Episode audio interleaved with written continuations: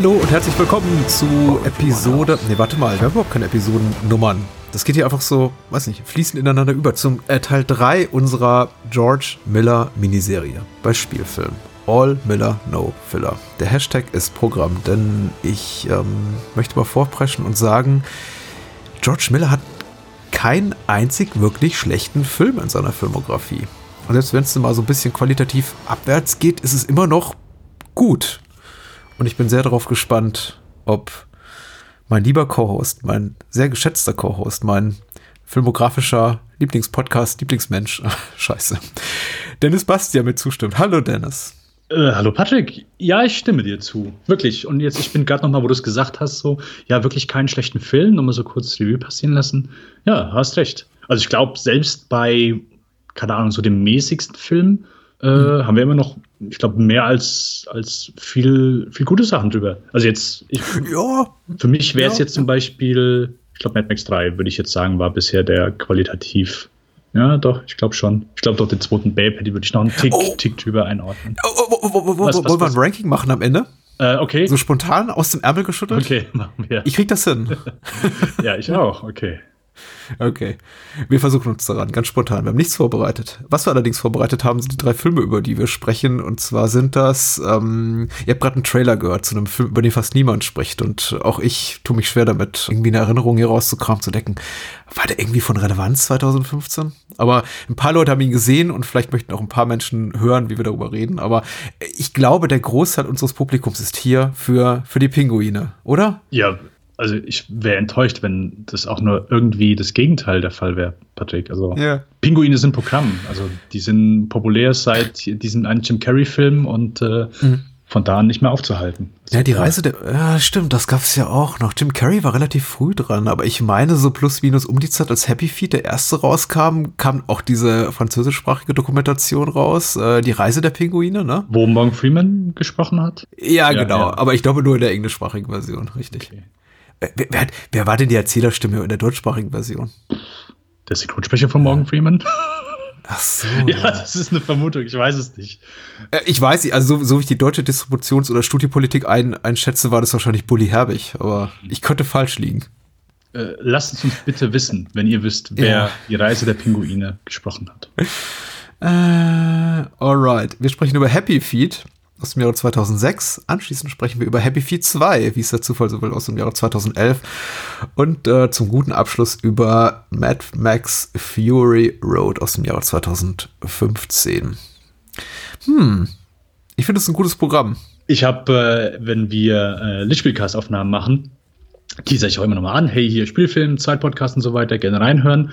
Und ich habe in der letzten Folge habe ich einfach nur gesagt, ja, hey, in der letzten Folge haben wir über äh, Hexen von Eastwick, äh, Schweinchen Babe, Lorenzos Öl gesprochen und in der nächsten Folge geht's dann mit Happy Feet, Happy Feet 2 und äh, Mad Max Fury Road weiter. Und mein Co-Host Mode, dem hat so ein kleines äh, Gelächter ausgelangt. Ich glaube, er hat noch nie in so kurzer Zeit einfach eine so diverse Filmografie äh, abgefrühstückt gehört. Ich musste, ja, ich muss ihm zustimmen, weil das ist ja einfach so ein komplett buntes Programm von äh, keine Ahnung, äh, abgedrehtem Fantasy zu äh, einem unglaublich traurigen Familiendrama, Medizin, Thriller zu einem Kinderfilm äh, über ein Schweinchen, was sich in der großen Stadt verläuft, zu mhm.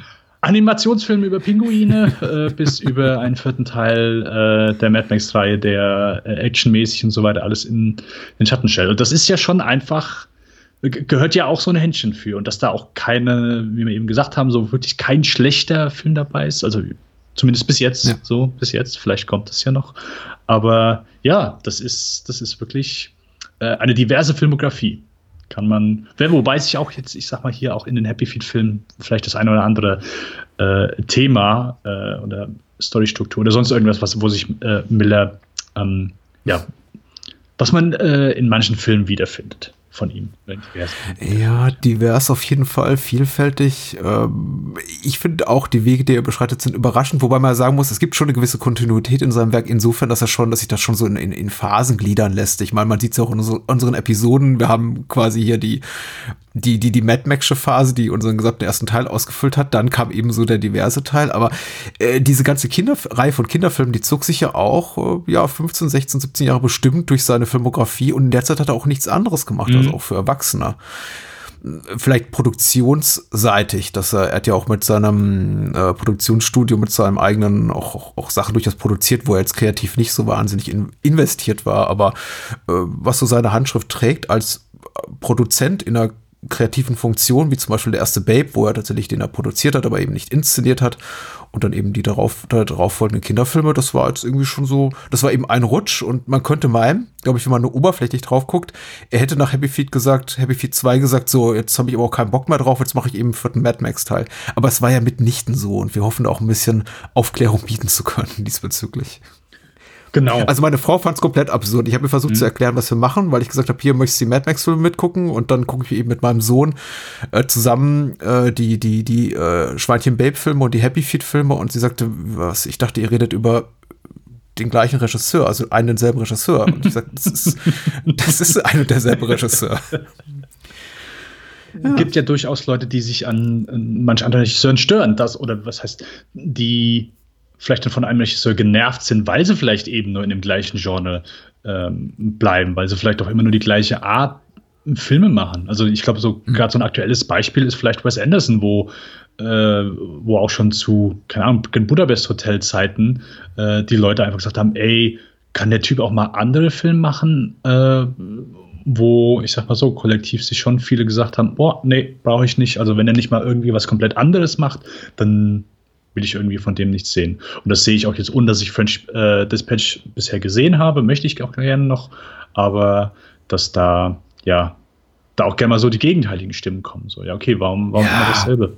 Ja, der Backlash ist sicher, ist einem sicher, glaube ich, wenn man tatsächlich immer so tonal, ästhetisch, erzählerisch äh, vergleichbare Filme macht. Mhm. Und äh, das äh, fällt ja auch jetzt auf, auf andere große Filmemacher wie Christopher Nolan und Denis Villeneuve jetzt zuletzt zurück, dass die Leute sagen, ja, das ist schon alles, ich meine, Dune sieht toll aus, aber irgendwie ist es doch, doch auch so tonal wie Arrival oder Blade Runner 2049 und so weiter und so fort. Also das ist jetzt irgendwie, der macht jetzt da kreativ keine Quantensprünge.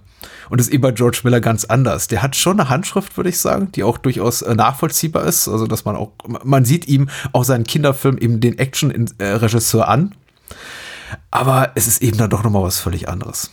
Ja, das ist richtig. Happy Feet 2006. Ähm, der Film kam mitnichten aus dem Nichts. Also man muss ja sagen, wenn man so auf die auf Millers Filmografie guckt, da war lange Zeit nichts zwischen Schweinchen Babe in der großen Stadt. Der kam 98 raus und eben Happy Feet acht Jahre später. Er war jetzt äh, keineswegs untätig in der Zeit, sondern hat eben wirklich versucht, äh, sein Mad Max Sequel, was er damals schon so zumindest im Kopf hatte und auch von dem es auch schon erste Konzeptionsideen gab, umzusetzen. Ähm, das scheiterte aus diversen Gründen. Wir haben darüber geredet äh, hier im Vorfeld äh, unserer Aufnahme. Die sind nicht, wie vertrauenswürdig sind diese Gründe, die da genannt werden? Es war, es wurden äh, budgetäre Zweifel laut, glaube ich, Zweifel an seiner Kompetenz, weil Happy Feet 2, äh, also äh, Schweinchen Baby der großen Stadt, Entschuldigung, eben auch ein kommerzieller Flop war. Äh, 9-11 spielte eine Rolle. Was war der Grund, warum es Happy Feet gab, Dennis, statt einen vierten Mad Max-Film. Genau, also er hat wohl, äh, also Mad Max 4 war eigentlich schon immer so eine Sache, die er auch gerne machen wollte. Hat, glaube ich, damals dann auch hieß to Wasteland, oder zumindest das Projekt hieß to Wasteland Ja. Und äh, ja, genau, also hat es, äh, wollte es auch umsetzen, aber dann 9-11 hat dann irgendwie so, also der ähm, US-Dollar ist dann plötzlich wesentlich mehr wert gewesen als der australische Dollar. Deswegen hat das Budget dann eben in die, in die Decke geschossen. Ähm, er hat es ein paar Jahre später nochmal versucht, stand dann auch, glaube ich, mit einem 100 Millionen Dollar Budget. Mhm. Äh, das ist dann aber auch nichts äh, gewesen, weil äh, viel von den äh, Locations in Australien zerstört wurden und dann, ja. okay, äh, hat es auch hier nichts gegeben. Genau, die ganzen Naturkatastrophen-Ebene habe ich komplett vergessen zu erwähnen. Das spielte nämlich auch noch rein. Genau, also äh, ist nicht so, dass Miller den vierten Mad Max nicht schon früher machen wollte, aber ihm wurde da mehrmals Strich durch Rechnung gemacht. Und das, also das Ding war eh in Development Hell äh, Ende der 90er. Ähm, das, äh, das auch noch mal so ein paar Jahre. Also äh, ist nicht so, dass er, wie Patrick schon gesagt hat, untätig war, aber äh, ja, ist das ist, glaube ich, so auch mit, mit vielen Regisseuren, wo man einfach denkt, ja, warum machen die nicht einfach mal wieder einen Film? Warum ist das so die ganze Zeit? Aber ich glaube, gerade wenn du so manche äh, Auteur-Regisseure äh, mhm. hast, die wollen dann natürlich auch was auf die Standbeine bringen, aber gern dann, ja, die, die sagen dann vielleicht häufiger mal Nein, wo vielleicht der ein oder andere Journeyman dann eher mal Ja sagt und sagt, ja gut, gut, dann mache ich halt hier die äh, Schleichwerbung rein und halt mal kurz hier das Sony oder Vario Laptop mehr in die Kamera. ähm, oder keine Ahnung, Produzentenzugeständnisse. Aber George Miller ist ja nicht so einer. Der ist ja, der will ja, ja gern auch das, genau. das auf die Leinwand bringen, was, was er sich so vorgestellt hat und äh, ist dazu auch einfach das, noch ein sehr netter Mann wenn man ja, ich glaube, eben genau das. Das macht den eben auch so extrem sympathisch. Und wir haben es, glaube ich, im Vorbeigehen im Kontext von die, die Hexen von Eastwick schon erwähnt, dass es eben für Miller eine sehr unangenehme Produktionserfahrung war und sein einziger Hollywood-Film, sagen wir mal so, der wirklich unter äh, größtmöglichen ähm, erdrückendsten Studioauflagen äh, entstand und wo er sich überhaupt nicht wohlfühlte.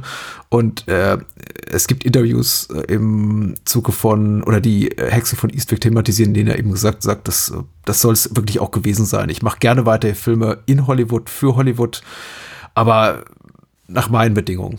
Hm. Und so war es dann eben auch. Und der ist eben auch jemand, der, ich glaube, spätestens seit dem kommerziellen Erfolg von ein Schweinchen namens Babe es einfach auch nicht mehr nötig hatte zu sagen, ich nehme da mal alles an. Und äh, gut, das machen andere Starregisseure eben auch, die dann sagen, ja gut, also was, was, Guillermo del Toro will mein Hobbit nicht machen, dann mache ich es eben selber, wie Peter Jackson. Aber George Miller ist eben nicht so einer, der sagt, was, wie, was, so, so wenig Budget, ich krieg den und den Star nicht. Nö, dann dann mache ich es eben nicht. Dann mache ich eben einen Pinguin-Animationsfilm. Ist auch was. Ist auch was. Äh, Happy Feet 2006. In den Hauptrollen, ich kann gar nicht so viel dazu sagen, weil ich habe den auf Deutsch geguckt, eben wie gesagt mit meinem ähm, Jüngsten. Äh, Elijah Wood, Elizabeth Daly, Brittany Murphy, Hugh Jackman, Nicole Kidman, Hugo Weaving. Äh, große Größen des neuseeländischen und australischen Kinos. Äh, Elijah Wood und Brittany Murphy mal ausgenommen, aber dann eben auch Robin Williams, Anthony LaPaglia, und Leute, die man kennt. Natürlich synchronisiert hier von Menschen aus der Bully-Parade und ansonsten tatsächlich äh, überwiegend Prof Profisprecher ähm, und keine Promi Promis, was ja auch Usus ist mittlerweile, dass man eben einfach, weiß ich nicht, Till Schweiger spricht, Elias Mbarek spricht, Katja Riemann spricht oder sowas macht. Aber hier tatsächlich nö. Mumble spricht zum Beispiel ein Herr namens Osa Nünal. Kompetenter ähm, Synchronkünstler, aber kein Name, für den man jetzt ins Kino geht, würde ich sagen. Nee, muss ich gestehen, sagt mir auch gar nichts.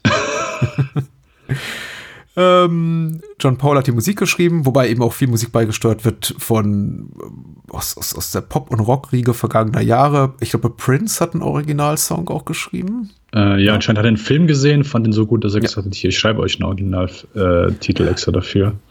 Sie wollten die Rechte an Kiss, haben ihm den Film gescreent und Prince sagte, was ja sehr, sehr selten ist, wow, ich mache was für euch. Also ganz Prince und untypisch.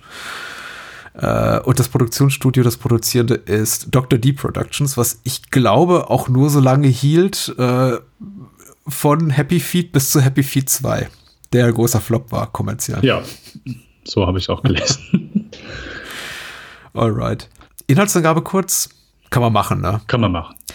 Kurz ist, äh, kurz ist zu viel versprochen, die ist relativ lang, aber guck mal, ich sie abkürzen kann. Bei der UFDB schreibt die eine, eine Person namens Hey Yo, die Kaiserpinguine Norma Jean und Memphis verlieben sich sofort ineinander, dank ihrer Herzenslieder, das jeder Pinguin singt, um damit seine Partner zu beeindrucken. Okay, gleich ganz wichtig, Herzenslieder. Ist super wichtig in einem Film für ungefähr 20 Minuten und dann nicht mehr. Kann man wieder vergessen. So, weiter geht's. Als Mumble aus ihrem Ei schlüpft, aus ihrem? Das ist doch ein R. Das ist ein R. Ich, ich mache meine eigene Inhaltsangabe, das funktioniert so nicht. Ähm, Mumble fällt auf den Kopf, als er noch im Ei ist. Sein Vater lässt ihn fallen. Mumble hat einen kleinen äh, Fehler, sagen die anderen Pinguine, insofern, dass er eben keinen Herzenssong findet. Aber dafür kann er wunderbar Stepp tanzen. Und das finden die anderen äh, Pinguine dann zunehmend auch ähm, inspirierend. Gleichzeitig droht aber eben noch ein anderes Problem, nämlich die Überfischung des Gebietes, also äh, Kaiserland, in dem eben Mumble und seine Kolonne lebt, äh, andere Pinguine. Und Mumble muss sich eben auf die große Suche äh, begeben, äh, um dieses Problem zu lösen, nämlich der Überfischung Überfischung und deswegen, e, deswegen eben auch der gleichzeitigen Unterfütterung der Pinguine. Was auch der Film nicht so richtig thematisiert, aber zumindest in den letzten 20 Minuten wird es einem dann klar. Menschen spielen auch noch eine Rolle, dazu gleich mehr. Ähm, und ansonsten, ja, er verliebt sich in ein Pinguinmädchen namens Gloria. Äh, gespielt von Brittany Murphy im Original. Oder? War das falsch? Das Richtig, ne? War besser zusammengefasst, als ich es hätte je tun können. Der Film ist so, also ich möchte mal sagen, ich möchte nicht gleich mit einem riesen Kritikpunkt anfangen, aber ich tue es trotzdem. Es gibt keinen wirklich nachvollziehbaren erzählerischen Fokus, zumindest in der ersten Hälfte des Films. Es gibt diese Herzenssong-Nummer, es gibt diese Kindertraumanummer, es gibt die Fischknappheit, es gibt diese ganze Bedrohung durch die Raubvögel, die dann auch noch zwischendurch auftauchen. Also immer zwischendurch tauchen so Fressfeinde der Pinguine auf, von denen man dann denkt, oh, kehren die wieder, spielen die doch eine Rolle? Die Antwort ist, glaube ich, immer nein. Und dann ist der Film irgendwann vorbei, kurz nachdem man sich denkt, oh, da ist doch noch Story übrig für eine Stunde und drei Minuten später ist der Film vorbei. das war mein Eindruck. Wie hat es dir gefallen? Also ich habe beide Happy Feet Filme nie gesehen. Ich kann mich gut an die Trailer erinnern, weil ich glaube, die waren vollgepackt auch mit Stevie Wonder äh, Musik und mhm. ja, ich dachte halt, ja okay, gut, sind halt Animationsfilme slash Musicals und ich weiß nicht, ob ich es hier in dem Podcast schon mal gesagt habe, aber da ich mein, meine Affinität gegenüber Musicals hält sich stark in Grenzen und deswegen hat sich dann auch so mein Interesse an Happy Feet Filmen stark in Grenzen gehalten. Ich war auch nie bekannt irgendwie, dass das äh, von George Miller gewesen ist, habe ich mich gar nicht genug für interessiert und habe die deswegen immer links liegen lassen. Dann jetzt für diesen Podcast zum ersten Mal beide gesehen.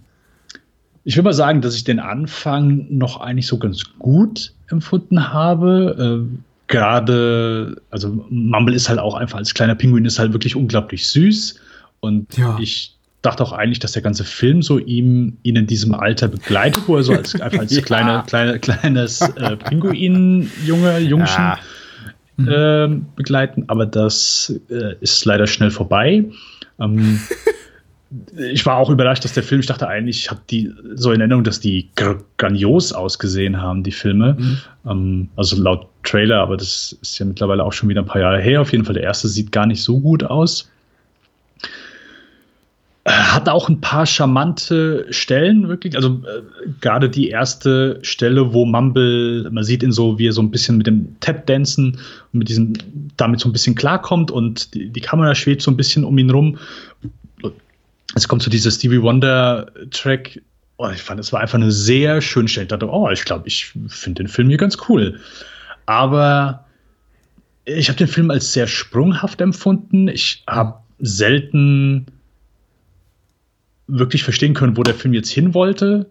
Weil plötzlich wird eine Storyline aufgemacht, oh, okay, dass Mumble irgendwie verstoßen wird oder nicht gemocht wird, mhm. weil er halt eben nicht so gut singen kann. Also ist gut, nicht gut ist untertrieben. Er kann gar nicht singen, also es hört sich gar nicht gut an, sondern er kann nur dieses äh, Stepptanzen eben. Ähm, und wird deswegen dann äh, recht nah am Anfang verstoßen. Dachte, okay, gut, das ist halt jetzt so ein Findungsfilm, dass er irgendwie so ein Abenteuer außerhalb und gegen Ende kehrt er wieder zurück. Aber der ist schon nach ein paar Minuten ist der irgendwie gefühlt wieder zurück.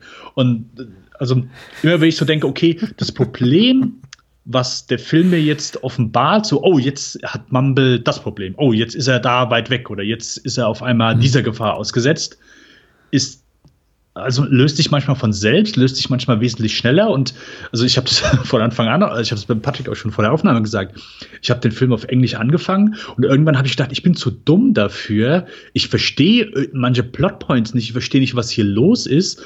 Und habe den Film, äh, habe dann die Sprache wieder auf Deutsch gestellt, weil ich gedacht habe, ja, also ich, ich habe manchmal, sag mal, ver verpasse ich hier irgendwas? Also der Film ist in manchen oder in vielen Entscheidungen äh, für mein Empfinden etwas fragwürdig gewesen. Also ich wusste nicht so um, unbedingt, wo er hin wollte und ähm, ja, es, es hat ein paar, paar komische Entscheidungen gehabt. Ist auch gar nicht so, so stark, das fand ich ja zumindest ganz angenehm. Nicht so ein extrem starkes Musical gewesen, sondern hält sich dann schon in Grenzen mhm. diesbezüglich. Und hat ein paar nette Szenen, kann ich nicht anders sagen. Auch die Kamera finde ich in manchen Stellen äh, ja, dynamisch ist wahrscheinlich so das Wort.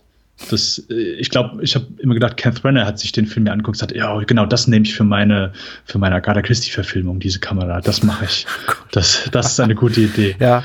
Ähm, ja, das, das war so. Ja, diese entfesselte Kamera, diese schwebende Kamera, die da die Pinguine umkreist, auf, auf hohen Gipfeln stehend und äh, ja. Was natürlich in einer Zeit vor Drohnen und Digitalfilmen einfach so in einem äh, real Live-Action-Film nicht möglich gewesen wäre.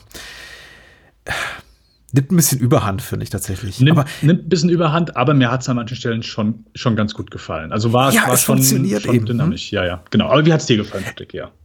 Mir hat es gut gefallen und ich war teilweise von mir selber überrascht, wie gut es mir gefallen hat, weil vieles ist extrem, glaube ich, cheesy im eigentlichen Sinne des Wortes. Nee, eigentlich, der eigentliche Sinne des Wortes von cheesy wäre käsig. Mhm. Ähm, und wie, wie Käse fühlt sich das hier nicht an. Aber es ist so ein bisschen, es ist sehr pathetisch, es ist sehr grandios und auch manchmal so ein bisschen zu melodramatisch. Also sagen wir mal so, das, was wir da auf der Handlungsseite sehen, auch was die Figuren dadurch leben, ist nicht rechtfertigt, nicht wirklich mal das große Pathos, das mir hier die Tonspur vermittelt, wenn dann irgendwie wieder ein Pinguin weint oder wieder ein schluchziger, tränenreicher Love-Song eingespielt wird. Und ich denke mir, ja, aber eigentlich ist das doch, oh, das ist irgendwie relativ banal und so gut kennen wir die Figuren auch gar nicht. Und hoppla, da ist ja schon wieder die nächste Figur und ach, der Handlungsstrang ist jetzt zu Ende, okay. Und wird auch nie wieder aufgegriffen. Na gut, dann soll es eben so sein. Und ich habe das Gefühl, es ist, ähm, ist definitiv ein Film, den man seine lange Produktionszeit ansieht. Mhm. Nicht mal jetzt so, was das Technische betrifft, weil ich, ich gehe mal davon aus, dass der dann auch in zwei Jahren fertig produziert ist, wenn da ganz viele fleißige EntwicklerInnen irgendwie an Computern sitzen und Sachen animieren. Ne? Aber konzeptionell wirkt er eigentlich wie acht Drehbücher zusammengefasst zu einem Spielfilm. Der Fokus wechselt ständig. Hat mich jetzt so als mitguckender Vater an der Seite meines Sohnes teilweise auch ein bisschen verunsichert, weil ich dachte, okay, wohin geht das noch? Denn der Anfang ist sehr stark Kindertrauma oder Pinguintrauma geprägt und da wird eben relativ viel rumgeschluchzt und ja, du bist eben nicht wie alle anderen und du kommst trotzdem durchs Leben, aber Papa, ich will so sein wie alle. Und also mein Sohn ist bei, bei solchen Sachen eben sehr, sehr dünnhäutig und ihn hat das mhm. schon gepackt einfach und ich dachte, ach nee, wirklich, oh, also, das kann man ja auch mal machen, dachte ich, aber ich vermute solche Szenen eigentlich eher immer so als dramaturgischen emotionalen auch Tiefpunkt des Films, so kurz bevor dann 20 Minuten Verschluss dann hab irgendwie die große kathartische, das große kathartische Finale kommt mhm. und der Film beginnt eben gleich damit. Mit diesem, oh, du bist nicht wie alle anderen, ich habe das Ei fast verloren und es war eben ständig so Momente, in denen ich meinen Sohn anguckte und sagte so, oh Gott, findet der das Ei wieder? Wird äh, Mumble überleben? Äh, wird er sein, sein Herzenslied finden? Und ich dachte mir, ich, ich, ich weiß es nicht, keine Ahnung. Ich habe den Film nämlich nie gesehen, wie ich dann ganz schnell feststellte und ich ja. dachte, ich hätte ihn gesehen, aber nee, ich habe ihn definitiv nicht gesehen und ich war dann wirklich froh, dass in der zweiten Hälfte so dieses ganze Action-Abenteuer-Element überhand nahm, was auch nicht wirklich gut eingeführt wird, denn plötzlich, wie gesagt, stellen wir eben fest, dass die Pinguine, das Mammel ein ganz anderes Problem hat, äh, als sein, dass er sein Herzenslied nicht findet, nämlich dass er, dass er und seine Mitpinguine Hunger leiden und er eben dafür sorgen muss, dass die Fische zurückkommen. Und das macht er dann eben, gibt sich auf die Reise mit, äh, ich glaube, er ist ein Kaiserpinguin mit so Zwergpinguin, den Amigos, was äh, Robin Williams Gelegenheit bietet, hier lustige Stimmen wieder auszuprobieren, lustige Akzente, was glaube ich schon 2006 unangebracht war. Also er spielt, ähm, er spielt Antonio Banderas und in einer anderen Rolle spielt er Barry White, äh, was Robin Williams eben so macht an lustigen Stimmen. Hat man auch gut ins Deutsch übertragen und ja, keine Ahnung. Also summa summarum muss ich sagen, der Film ist überhaupt nicht langweilig, trotz seiner für einen Kinderfilm relativ langen Spielzeit von, glaube ich, knapp 110 Minuten. Ich fand die Musical-Einlagen geht so. Ich glaube, die hängen immer, mein, mein Genuss derer hängt so ein bisschen davon ab, ob ich die Songs gut finde und eben da war teilweise Musik dabei, wo ich dachte, ach, oh, ja, brauche ich jetzt nicht. Also ich, ich, ich liebe Prince und ich liebe Kiss, aber ich weiß nicht, ob ich in einem Kinderfilm stark erotisierte Tanzbewegungen von Pinguinen sehen will. Sprich für dich selbst, Patrick. Die noch dazu, das muss man leider sagen, das ist, glaube ich, so mein größter Kritikpunkt neben der dramaturgischen Zerfahrenheit, nicht so gut aussehen zum Teil. Also ja, der Film ja. ist technisch technisch wackelig. Also die gerade die Pinguine, die eben nicht so Hauptpinguine sind, sind echt schwach gerendert. Das sieht dann eher so aus wie so eine PlayStation 2 Cutscene. Andere Sachen sehen wiederum wunderschön aus, aber es ist, es ist eine gemischte Tüte, wie der Brite sagen würde. Aber für Mixed Bag muss ich sagen, so summarum hat es mich ganz gut unterhalten. Und ich habe ja schon gesagt, äh, George Miller hat keinen schlechten Film gemacht. Ich fand, es war ein, ist ein echt guter Film, aber es ist auch genau wie Schweinchen Babe in der großen Stadt einer, einer der merkwürdigsten Kinderfilme, die ich in meinem Leben gesehen habe. Ja, durchaus. Und ich, also, äh, ich meine, du hast jetzt eben zumindest hinbekommen, auch sogar unterschiedliche Pinguinen äh, Arten äh, sogar noch aufzuzählen. Also ich hatte Schwierigkeiten, die Charaktere. Ja, die Zwergpinguine sind eben klein, ne? Also. Ja, aber ich, ich habe trotzdem Schwierigkeiten gehabt, manche Pinguine im, äh, so auseinanderzuhalten. So. Also ich, auch allein, weil also Mumble dann äh, Ramon und Lovelace, so die haben natürlich dann, da sind dann die Haare ein bisschen so zurecht gemacht oder sind ein bisschen bunt angemalt, dass man sagen kann, oh, okay, gut, ich erkenne hier, dass das jemand anderes ist, ein anderer Pinguin, aber sonst, äh, äh, gerade wenn es um Mumbles Eltern geht, ähm, oder um, um seine, äh, seine, seine große Liebe, Gloria, ja. ist es seine große Liebe? Weil ich weiß während des Films eigentlich nie, okay, ist es, weil plötzlich ist sie irgendwie, also sie wird halt eingeführt mhm. als der, äh, als weiblicher Charakter und als Freund von Mumble. Und dass sie aber irgendwie so das Ziel seiner Affektion ist, ist keine Ahnung. So, das kommt irgendwie für mich, das kam so aus dem Nichts. Dann versucht er sie auch irgendwie mit einer, mit einer Gesangsnummer äh, ja, zu beeindrucken, aber er singt gar nicht selbst, sondern seinen neuen Kumpels, also sein einer äh, Ramon ist, glaube ich, der dann äh, hinter seinem irgendwie singt. Mhm. Aber dann ist es auch irgendwann später wieder egal und dann ist das auch eigentlich gar nicht mehr Teil der Story und ich äh, gegen Ende kommt sie dann glaube ich noch mal kurz vor so und dann ist plötzlich so wieder also das meine ich so mit diesem sprunghaften so also so alle ich ich habe das Gefühl alle 15 Minuten ändert der Film seinen Kurs und ich kann mir vorstellen, dass das wahrscheinlich eher was ist, wo Erwachsene vielleicht sich irgendwie daran stören und Kinder da wahrscheinlich eher so nicken und sagen, ja, okay, nee, passt, ja, okay, ja, jetzt, nee, jetzt sind die halt hier, okay, ja, nee, jetzt geht's halt hier lang. Ähm, aber ich habe nicht irgendwie hier das Gefühl gehabt, hier gab es einfach eine, eine Story, die von Anfang an klar war, sondern fühlt sich so an, als ob der Film, also hat, ich habe empfunden, dass er immer wieder Kurs ändert und immer wieder sagt, okay, gut, jetzt ist das hier das Ziel, jetzt müssen wir dahin, jetzt ist das hier das Ziel, jetzt müssen wir dahin, jetzt machen wir das, jetzt machen wir das, jetzt machen wir das, jetzt machen wir das. Ähm, ja. ja, und dann war das so, also der hat sympathische Szenen und äh, klar, es ist mal so ganz cool, wenn du plötzlich irgendwie denkst, oh, da kommt ein Hai, äh, aber eigentlich ist es nur ein Seehund, der hier äh, groß und mhm. böse ist. Ähm, dann denkst du wieder, oh, jetzt kommt hier vielleicht ein Hai. Nee, es sind eigentlich nur Wale, die mhm. aber sind die böse, sind die nicht böse? Äh, ja, spielen ja, die gerade so? Also, keine Ahnung, manche Szenen haben mich halt. Ach, die, oh ja, ja, genau, ja, die, genau, die Orcas. Ja, oh, genau, bei der, die Orcas, wo, wo sie an dieser Boje hängen und dann spielen die Wale plötzlich mit den Pinguinen äh, Beachvolleyball oder Beachpinguinen. Und das, keine Ahnung, war so ein bisschen, ich wusste nie so, wo ich genau dran war bei dem Film. Ähm, nichtsdestotrotz würde ich auch nicht behaupten, dass der Film schlecht ist. Der ist trotzdem sympathisch gut gemacht. Wie gesagt, die Kamera ist äh, an manchen Stellen wirklich wunderschön dynamisch, wie die hier durch die Gegend fliegt und, und mhm. die Sachen einfängt.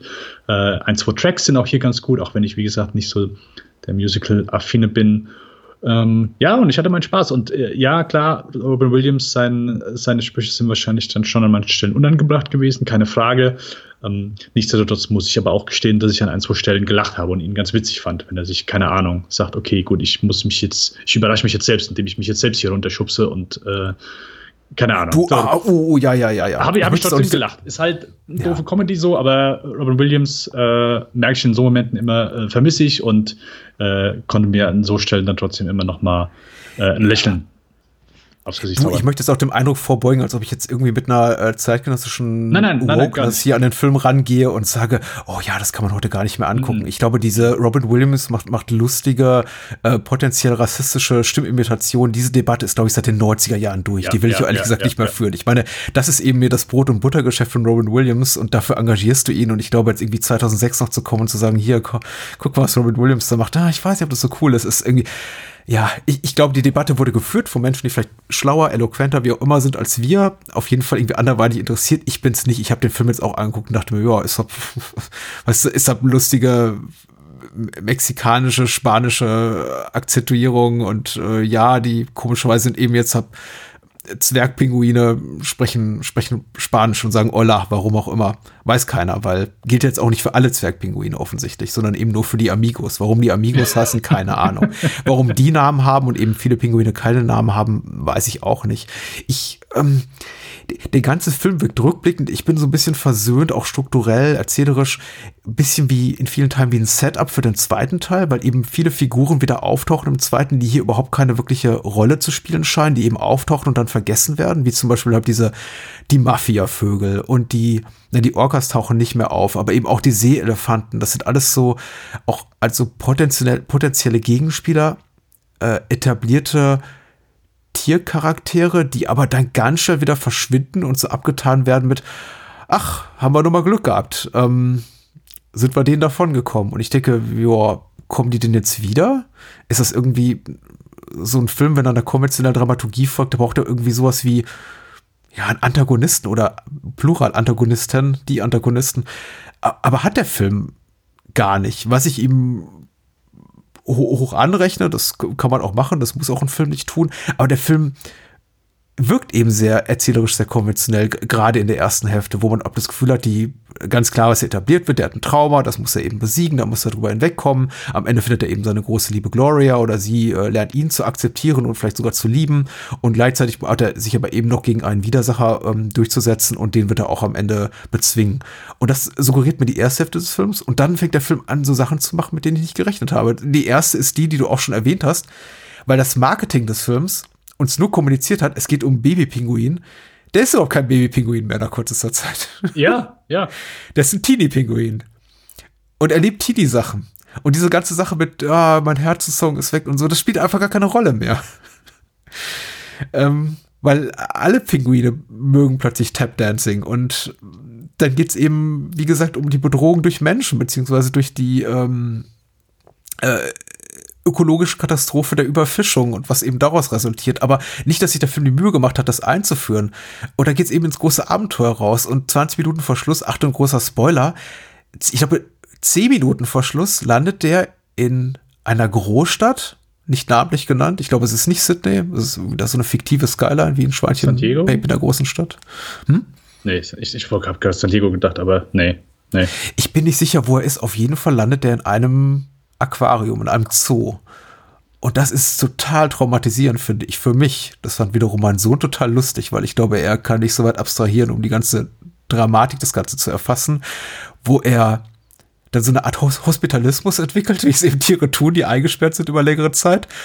Und ich, ich, ich habe nicht auf die Uhr geguckt beim Filme gucken, aber ich dachte, beim Film gucken, aber ich dachte schon, naja, gefühlt sind schon so anderthalb Stunden vergangen. Und ist George Miller echt so ein Schwein und lässt diesen Film jetzt enden mit Mumble eingesperrt im Zoo und lallend irgendwie auf eine Betonwand guckend?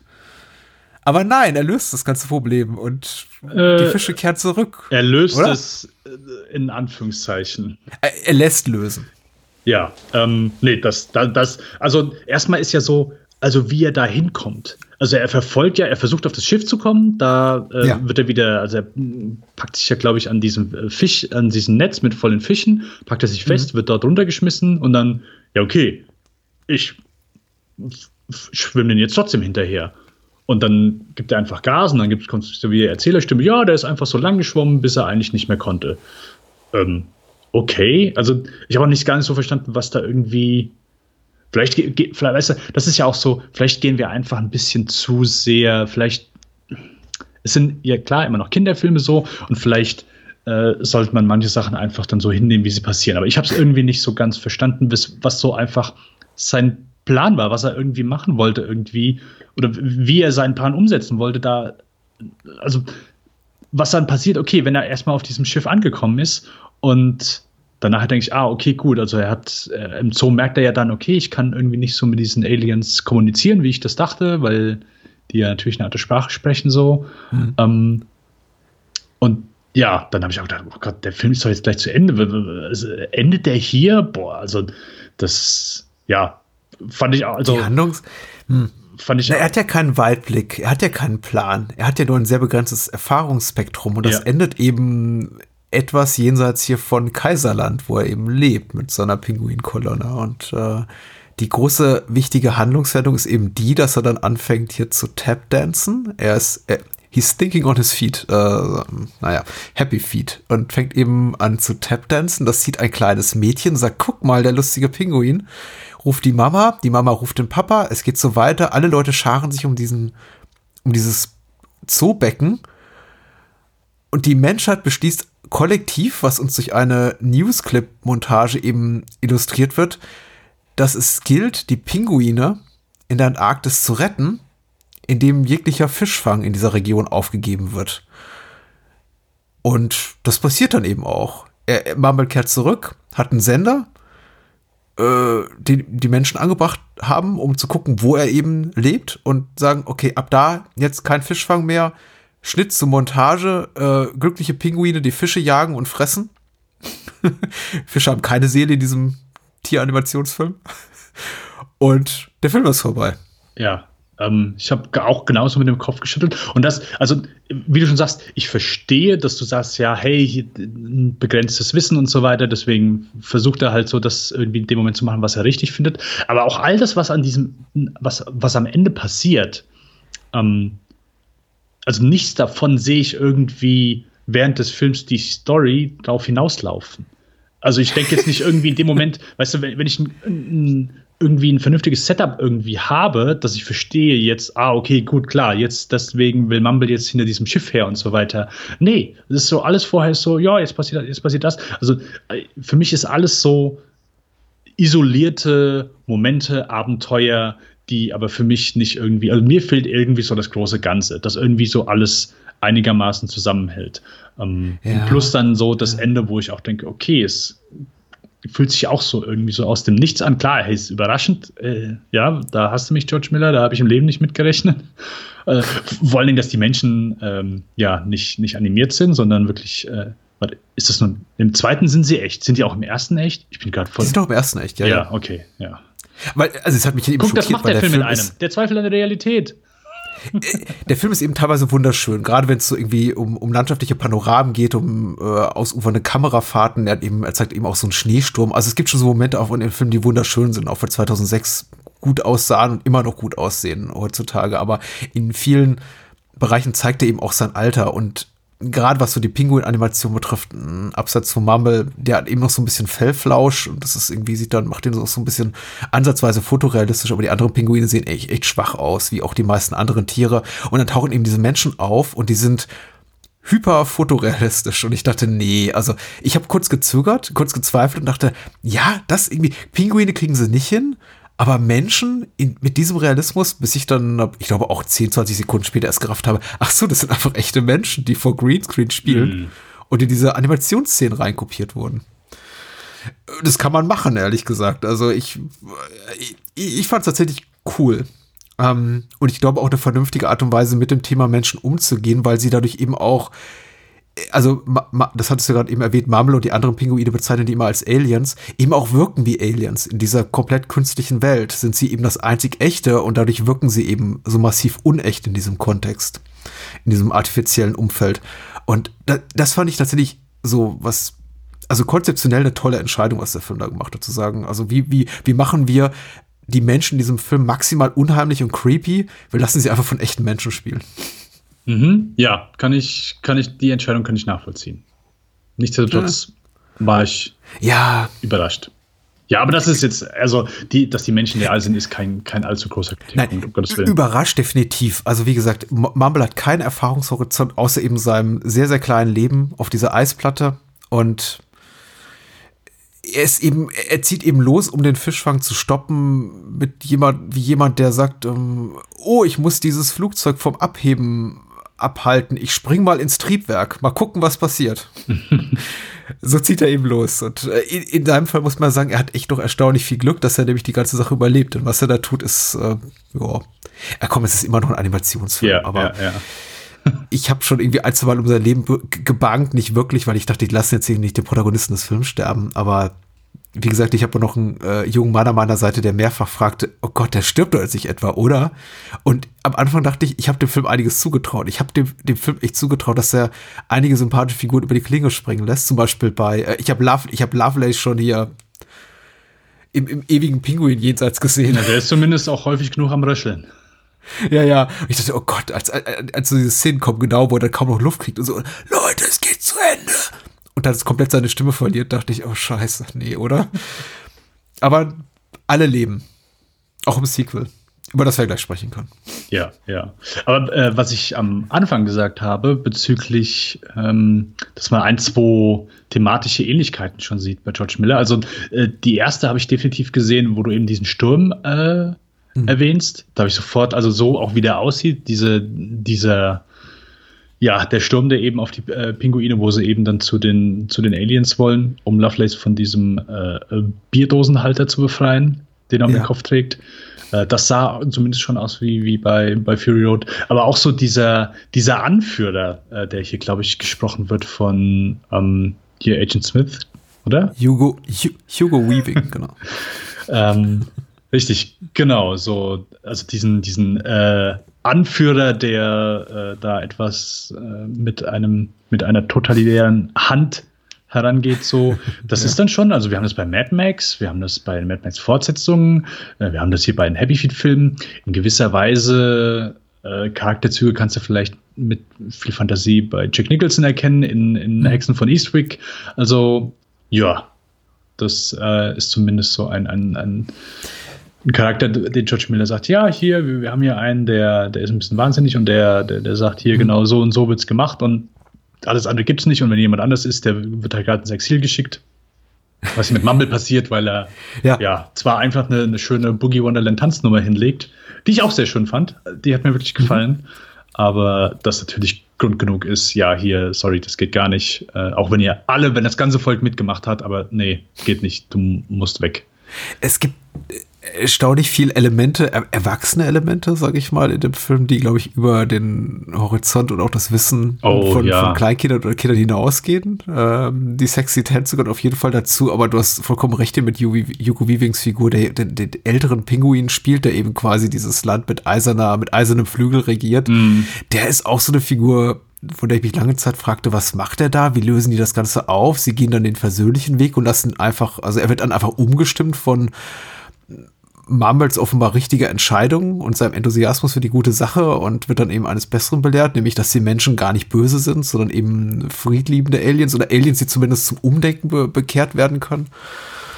Ähm, aber das ist so eine der vielen Punkte, wo ich da, von denen ich dachte, oh, das ist ähm, erstaunlich unkindgerecht, genauso wie diese Mafia-Vögel, also äh, oder, die, die reden eben miteinander wie, ich habe das Gefühl, ich war, war, plötzlich für momentär in einer, in einer Szene aus, aus Goodfellas gelandet. äh, es ist cool, also wie gesagt, das, man kann als Erwachsener Spaß drauf, äh, damit haben und Kinder tut es nicht weh, aber es ist merkwürdig, genauso wie eben Schweinchen Baby in der großen Stadt auch merkwürdig. Ja, ja, ja, ist vollkommen recht. George Miller nimmt ja. Kinderfilme und äh, macht zumindest etwas Einzigartiges draus. Also langweilig wird es nicht und äh, wer, wer da gerne mal einen Kinderfilm abseits der, der sonstigen Flut an Kinderfilmen sehen möchte, der ist hier, ja, keine Ahnung. Ich weiß nicht, kann man den heute noch gut gucken, so als Kinderfilm? Ja, klar. Ja, ich denke schon. Äh, totally approved by my son. Also er, er saß da und fand ihn gut. Was er aber noch besser fand, war Happy Feet 2, muss ich sagen. Hm. Weil den ersten fand er okay und den zweiten nach dem zweiten hat er gefragt, ob es noch weitere Happy Feeds gibt und war wirklich authentisch betrübt, als ich sagte, nee, das war der letzte. Danach haben sie keinen weiteren gemacht, mhm. weil Pinguine dann auch irgendwas der Mode kamen. Das habe ich ihm nicht gesagt, aber er sagte, ähm, von Happy Feet 2 könnte ich noch zehn weitere gucken. Das ist das Originalzitat. Und äh, das hat mich gefreut, weil ich muss sagen, der, der zweite ist zwar konventioneller, dramaturgisch, eigentlich in jeg jeglicher Hinsicht. Er sieht auch sehr viel besser aus. Ich bin mir nicht sicher, ob ich ihn lieber mag. Doch, ich mag ihn, glaube ich, lieber. Ähm, aber er ist der, der weniger merkwürdige Film. Und das würde ich ihm zugute halten. Ich würde, also für mich ist ganz klar Happy Feet 2 der, der bessere Film. Ähm, ja. Ja, wie gesagt, er, er, ist, er ist konventionell gut und in dem, was er eben tut, ist er fast perfekt, würde ich auch behaupten wollen. Ich, ich glaube, wer, wer so die Merkwürdigkeiten, die großen Merkwürdigkeiten, Idiosynkrasien in, in George Miller Schaffen sucht, der ist wahrscheinlich beim ersten besser aufgehoben, weil der einfach total durch ist. Aber der zweite ja. funktioniert eben einfach, glaube ich, für Erwachsene wie Kinder gut, einfach als solides, erzählerisch wie technisch gut gemachtes Unterhaltungskino. Ja, ja, gehe ich mit. Also es, äh, wir fangen ja wieder bei, bei Mumble an, der mittlerweile zwar älter ist und auch eine Familie mit äh, Gloria gegründet hat und auch einen mhm. Sohn äh, namens Eric hat, aber ja. immer noch genauso aussieht wie im ersten Teil. Aber als einziger. Ja, als einziger. Ähm, aber ja, da kann ich so drüber hinwegsehen. Und ja, es ist halt so ein Eric ist, macht so ein paar, paar ähnliche, ähnliche Sachen durch wie, wie er im ersten Teil. Also er ist ebenfalls äh, nicht, nicht so der Freund vom, äh, vom dem Musiker. Stepptanz. Ja, ja, ja. Ist, es, ist nicht musikalisch. Ist nicht, genau, genau das wollte ich sagen. Er ist, nicht, ist dem Musikalischen äh, nicht so, nicht so wohlgesonnen die Pinguin-Kolonie hat sich weiterentwickelt und hat mittlerweile so dem, dem reinen Singen abgeschworen. Es gibt nicht mehr nur Herzenslieder, sondern es gibt eben auch äh, den Herzensstepptanz. Und äh, wir sehen eben fünf Jahre später in Happy Feet 2 eine Kolonie wieder, die mittlerweile komplett äh, Mumble auch verfallen ist und seine Art des Tanzens und eben den ganzen Tag singt und tanzt und denen geht's eigentlich gut man muss sagen, ich meine, produktionstechnisch gibt es nicht so eine wahnsinnig interessante Geschichte zu Happy Feet 2. Der entstand einfach, weil der erste ein wahnsinnig großer kommerzieller Erfolg war. Ich glaube, der zum damaligen Zeitpunkt überhaupt erfolgreichste australische Film aller Zeiten. Und weil. Äh, und einen Oscar gewonnen hat, hatten wir, glaube ich, sogar. Also, wow. Und einen Oscar als bester Animationsfilm gewonnen hat. Pixar Alright. hatte in dem Jahr wohl eine Pause. Und äh, zudem eben auch noch George Miller es nicht geschafft hat, andere Projekte aus der Taufe zu heben in der Zeit. Äh, er war kurzzeitig als Gespräch eines von Warner produzierten Justice League Films äh, im Gespräch. Dann kam Batman Begins kam kurz vor Happy Feet raus, dann kam Dark Knight raus und ich glaube, Warner hat gesagt, okay, wir lassen das nochmal mit diesem DCU. Genau. und lass erstmal Christopher Nolan weiterhin Batman-Filme machen. Und wie wär's denn, George, du machst hier noch einen zweiten Happy Feed für uns? Dann könnten wir uns erweichen lassen, dir endlich die Kohle zu geben für einen vierten Mad Max-Film. Und genau das machte eben George Miller. Ja. Ja. Also, äh, ich habe übrigens eben äh, mein Lieblings-Letterbox-Review von Happy Feed, äh, mhm. würde ich gerne Stelle vorlesen. Äh, es geht recht schnell äh, und lautet wie folgt: Tarantinos Favorite Movie. Und ich muss gestehen, ich brauchte einen Moment. Ich, ich brauchte einen Moment, aber fand ich, fand ich sehr lustig. äh, natürlich würde das dann auch bei Wifi 2 gelten. Ja, er ist ja nicht der Einzige. Ich glaube, wir haben das bei Randy Harlan auch schon beobachtet. Hier und da. Hm. Dieser, dieser Fußfetisch. Aber ja, ist natürlich lustig. Ist, der ganze Film ist lustig. Also, er ist technisch und erzählerisch einfach so weit über den ersten Teil erhaben, dass äh, ja, eigentlich Vergleiche sofort scheitern müssen. Es wirkt im Grunde wie von einem anderen Produktionsteam ge gestaltet, was nicht der Fall ist, denn die meisten Menschen hinter den Kulissen, die kreativ beteiligt waren, sind die gleichen. Man hat vor der Kamera, also was heißt vor der Kamera, stimmenseitig ein paar Umbesetzungen vorgenommen. Brittany Murphy war, glaube ich, 2000, wann, wann verstarb sie? 2010, 2009? Ich glaube 2009. Hm. Äh, genau. Die eben Gloria spielte im, im ersten Teil ähm, und noch zwei, drei andere äh, Rollen neu besetzt. Ansonsten, ich meine, diese Neubesetzung von tragenden Figuren, die kennt man ja auch aus, den, aus dem Babe-Film. Und äh, neu hinzugekommen zum Cast ist eben Eric, Sven. Sven ist ein Papageientaucher, mhm. der sich als äh, Pinguin ausgibt. Und da sind natürlich noch Bill und Will, die Grill. Gesprochen im Original von Matt Damon und Brad Pitt. Genau.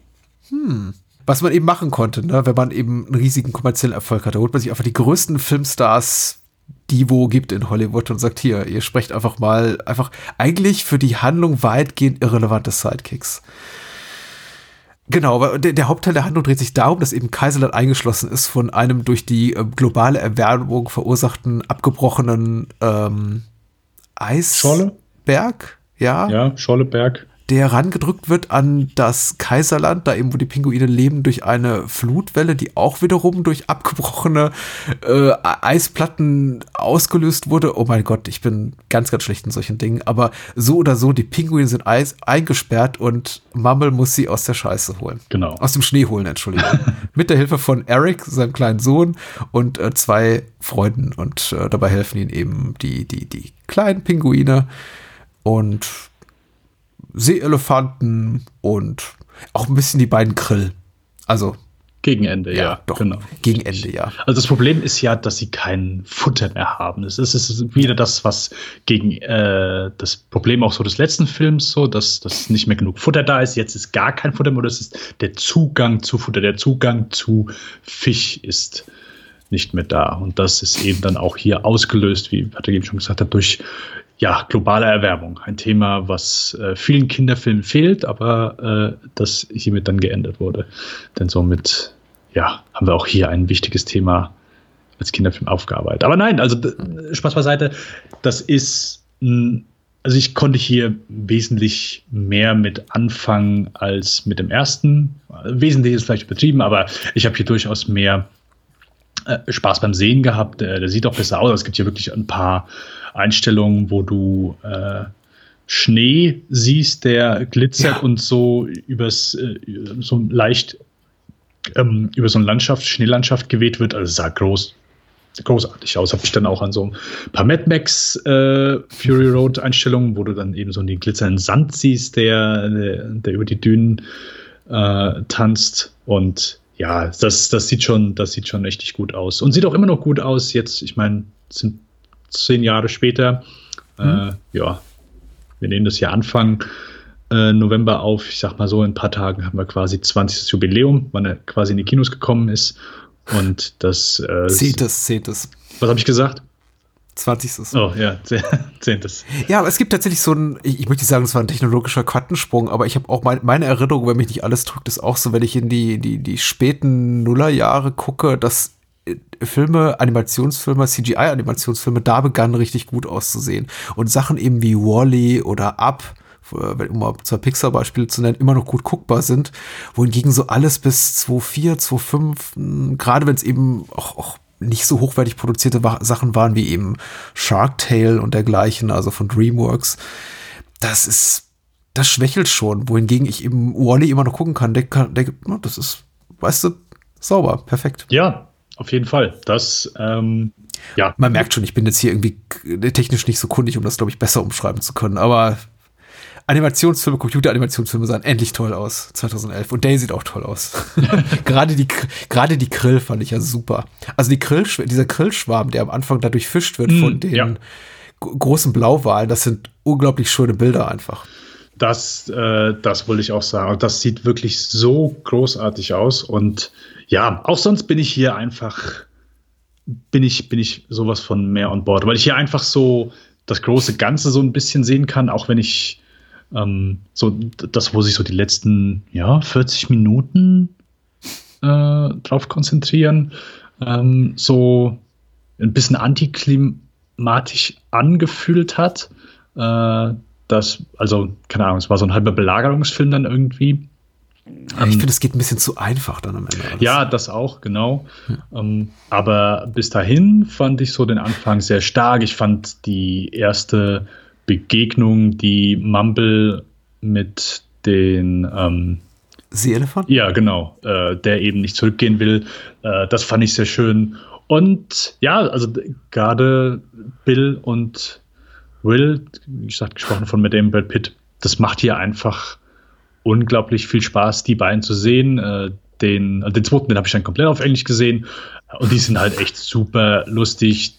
Klar, man merkt hier, okay, das bricht so ein bisschen die Haupthandlung äh, ab, mhm. aber die sind wirklich mehr Teil, äh, gerade gegen Ende Teil der Handlung und auch wesentlich größerer Teil des Films, als ich es angenommen hatte, weil ich hatte auch gedacht, okay, gut, äh, ich habe gesehen, die sind Teil vom Cast, aber das waren für mich jetzt eher äh, ja, Stimmen-Cameos, aber die sind schon, ich sag mal, ein großer Teil großer Teil der, der Laufzeit. Und ich finde die wirklich lustig und äh, die, die waren ja erfrischend witzig, äh, die Stimmen haben gepasst.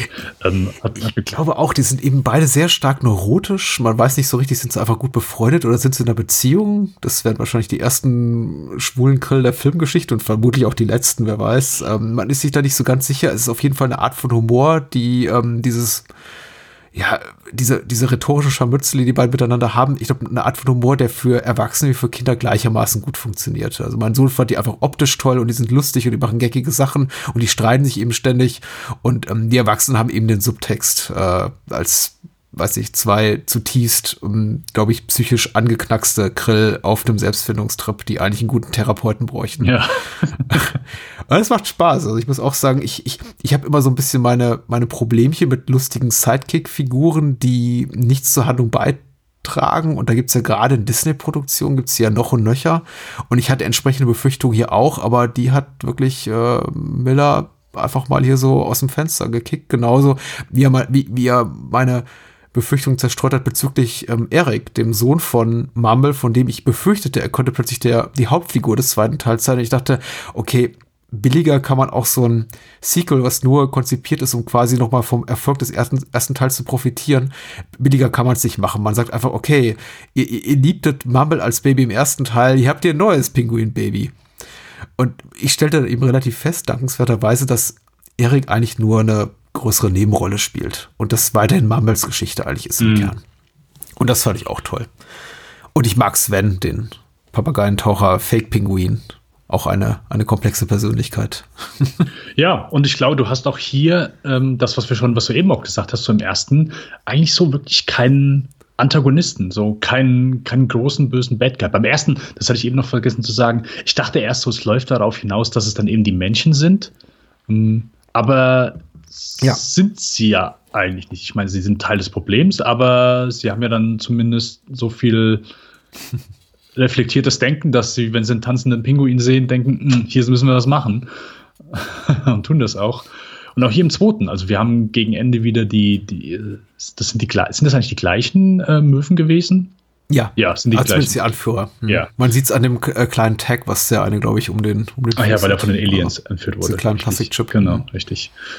Mhm. Aber sonst, ja, äh, du hast auch hier wieder den äh, Hugo Weaving als, als, ich weiß auch gar nicht mehr, wie der heißt. Aber. Noah. Echt? Noah? Es wird, glaube ich, einmal gesagt. Es ist nicht so okay. wichtig. Ja. Aber. Es ist nicht wie Lovelace. Also Lovelaces Name wird ungefähr 50 Mal genannt in jedem Film. Ja, genau. Ja.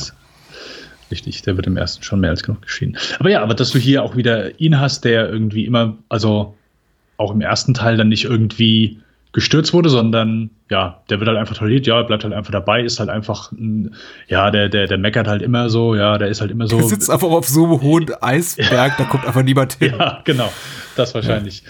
Und geht hier genauso weiter, also er ist auch wieder so Teil davon, sagt hier so und so, nee, äh, Aliens äh, gibt's nicht, äh, ja, nee, ich habe die doch, äh, also er verhaspelt sich ja dann irgendwie und dann geht es plötzlich darum, ach so, ja gut, nee, dann gibt es auch Aliens, aber die sind trotzdem schlecht und so weiter. Also er ist auch wieder einfach so Teil davon, aber er ist auch nie wirklich so der Böse, so der irgendwie alle Pinguine gegen Mumble aufbringt oder alle, der einfach aktiv allen irgendwie was Schlechtes will, sondern er sagt halt einfach so ein, zwei dumme Sachen, aber es gibt so wirklich keinen keinen richtigen Antagonisten. Und das ist ja auch erstmal vielleicht lobenswert, so dass man sagen kann, okay, gut, wir haben hier keinen wirklichen Antagonisten, wir haben hier wirklich keinen Bösen, sondern so die der, der Konflikt ergibt sich hier dann eben mhm. aus, aus der Natur. Ja, genau. Es gibt auch hier wiederum ein vom Menschen verursachtes ökologisches Problem. Im Unterschied zum ersten Teil wird dies aber nicht aufgelöst. Im ersten sagt eben der Mensch oder das, was eben der Film als Mensch, als Menschheit, als globale Politik, wie auch immer, porträtiert, wir lassen das jetzt mit dem Fischfang. Zumindest in dem Teil der Antarktis, wo die lieben Pinguine leben. Im zweiten wird das einem einfach so hingenommen. Es gibt eben sowas wie globale Erwärmung, es gibt äh, überall Grünes, wo plötzlich eben nur Eis, wo vorher nur Eis war. Es gibt eben Sturmfluten, verursacht durch abbrechende Eisberge und ähm, Eisplatten. Ähm, Länder in der Arktis und Antarktis schmelzen zusammen und so weiter und so fort. Aber das ist eben einfach so. Also dafür hat ja eben am Mumble am Ende des Films auch keine Lösung. Was er eben für eine Lösung hat, ist ähm, seine Mitpinguine mit Fischen zu versorgen und sie am Ende dann eben aus dieser, ja, aus diesem quasi Eisknast zu befreien, in den sie eingeschlossen wurden, mhm. eben durch diese große Eisplatte.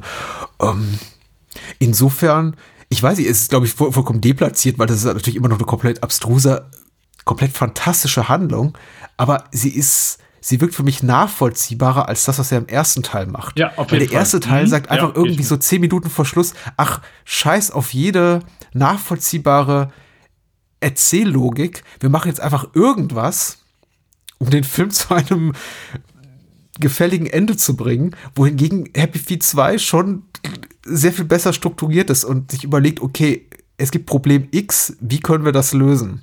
Es gibt drei zentrale Handlungsstränge. Der Papageientaucher Sven, der eben nach seiner Identität sucht. Es gibt Eriks Werke, äh, Wege zur Selbstakzeptanz, weil er eben nicht, nicht steppen und singen will. Aber und äh, fliegen möchte andere Sachen von Sven. Genau, fliegen möchte. Und es gibt eben Mumbles Problem, nämlich insofern, dass er das Kaiserreich retten muss vor dem, vor dem Verhungern. Und, und daran hält sich der Film und kehrt auch immer wieder regelmäßig zu allen drei Handlungssträngen zurück, und, beziehungsweise zu den äh, Figuren, also zu dem jeweiligen Pinguin und dem Papageientaucher.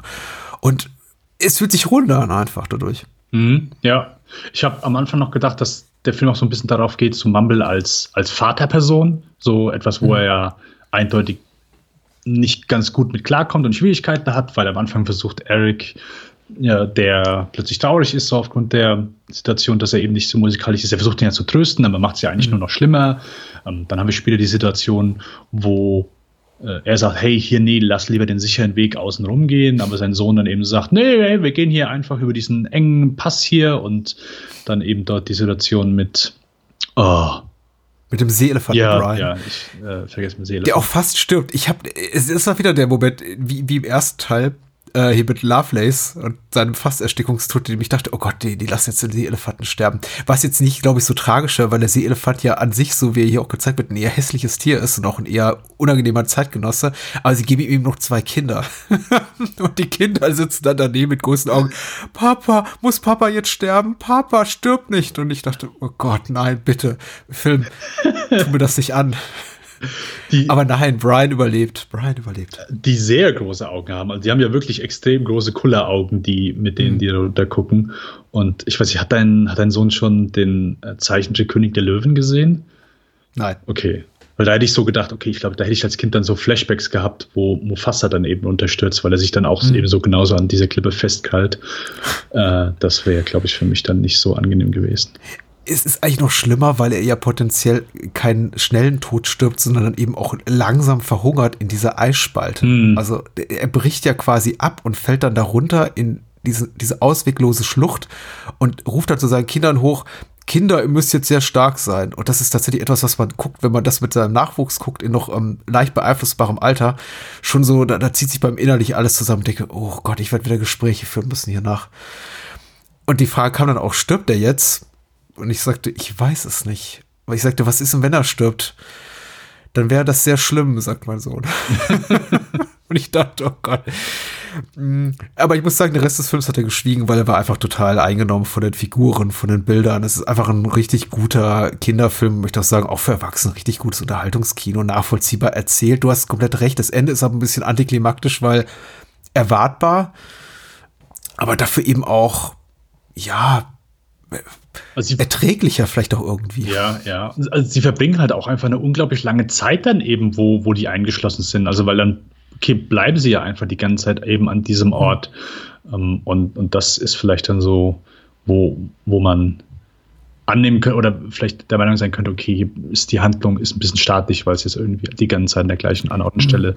stattfindet. Aber was mich dann eher mal interessieren würde, also im ersten Teil sind die Songs ja dann auf Englisch geblieben. Die haben sie nicht synchronisiert. Ja. Im zweiten Teil haben sie dann die Songs auf Deutsch synchron, also äh, übersetzt und dann auch auf Deutsch gesungen.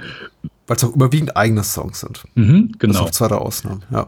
War das auch sowas, wo dein Sohn dann, hat, haben, haben ihm dann die Songs dann da auch äh, gefallen? Ist er dann da mehr so drauf angesprungen ich, oder war das auch so, ja, eigentlich egal?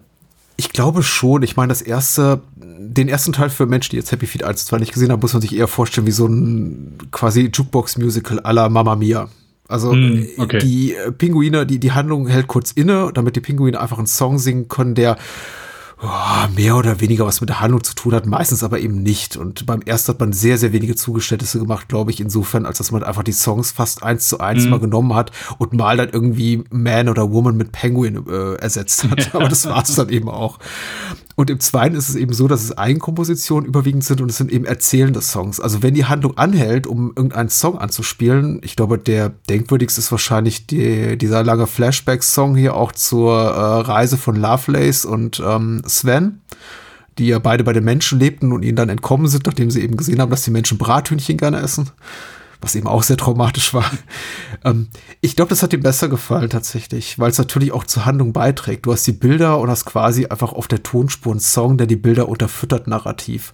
Und ich glaube, das ist schon, was so die, die, die emotionale Anteilnahme betrifft. Ich meine, so so, so dezidiert habe ich mich mit meinem Sohn natürlich nicht da, darüber unterhalten, aber ich habe schon das Gefühl gehabt, dass er da mehr mitgegangen ist, wenn auch die Songs eine Relevanz haben für die Handlung. Mhm. Zudem, hast du natürlich vollkommen recht, äh, die Songs sind eben, sind eingedeutscht ähm, zu, ich glaube, fast vollständig im zweiten Teil, wohingegen sie im ersten Teil immer im Original bleiben. Also wenn da irgendwie Prince oder derjenige, der den Prince-Song intoniert, Kiss singt, dann hört er eben auch nur Kiss und kann eben nichts verstehen. Aber ich glaube, es hat ihm schon besser gefallen. Also auf jeden Fall mehr mitgegangen. Hm? Mehr, mehr Wippen auf dem Stuhl, glaube ich. Okay. Dieser Flashback ist übrigens ganz toll, diese Flashback-Sequenz mit äh, Sven und Lovelace, weil sie eben auch schon diesen, diesen fast monochromatischen Look hat, wie einige Momente dann später in Mad Max Fury Road. also diese, diese Art Color Grading, die ja kein Color Grading ist, weil es ein digitaler Animationsfilm. Aber das Bild wird eben plötzlich komplett schwarz-weiß und die einzigen, die eben ihre Farben behalten, sind äh, hier Sven und Lovelace. Ah, wo sie, äh, wo sie auf dem Schiff sind. Genau, ja, genau. Okay. Ja, fand ich schon spannend, ehrlich gesagt. Also eine kleine Fingerübung in Vorbereitung auf Fury Road. Also ist durchaus, durchaus wirkt hier, um das nochmal so abzuschließen, für mich der Film einfach mehr wie aus, aus einem Guss. Ich finde den nicht mehr so als so sprunghaft wie noch den ersten und habe also das hat zumindest meine Seherfahrung so durchaus, ja, einfach besser getan. Also ich konnte ihn einfach viel ja. besser, besser weggucken und, und vielleicht ist man auch so ein bisschen dann ja, hat sich so an, an den Look gewöhnt, an die Charaktere gewöhnt. Wobei ich auch beim zweiten sagen muss, so, dass ich da wieder so bei 1, 2 Don auch schon Schwierigkeiten hatte, die, die auseinanderzuhalten. äh, außer dann eben so die, die Hauptcharaktere. Vielleicht ist es auch eh so äh, gewollt. Das ja, ich glaube, man äh, versucht den Pinguinen so einmalige Kennzeichen zu geben, mhm. Fellmaserung, Federmaserung, wie auch immer, ähm, um sie wiedererkennbar zu machen. Das gelingt aber auch nicht immer. Ich meine, bei diesen äh, Adelie-Pinguine heißen, die habe ich jetzt angelesen, das sind gar keine Zwergpinguine, wie auch immer. Bei den kleinen Pinguinen ist es relativ easy, weil davon gibt es eigentlich nur fünf, die äh, relevant sind und die anderen sind einfach ein, ein, ein, ein schwarz-weißer Brei, den wir da immer sehen, so im Hintergrund. Mhm. Aber bei den Kaiserpinguinen, haben sich dann eben entschlossen, also Mumble ist relativ leicht zu identifizieren durch eben seinen, seinen, seinen buschigen, äh, hier, seine buschige Halskrause. Federige, flockige, wie nennt man das? Bausch, sein Federbausch, genau. Und bei den anderen, also den Vater von Mumble hat man so eine kleine Fliege gegeben. Der Mutti so eine Art, ja, wie Schönheitsfleck an der Brust.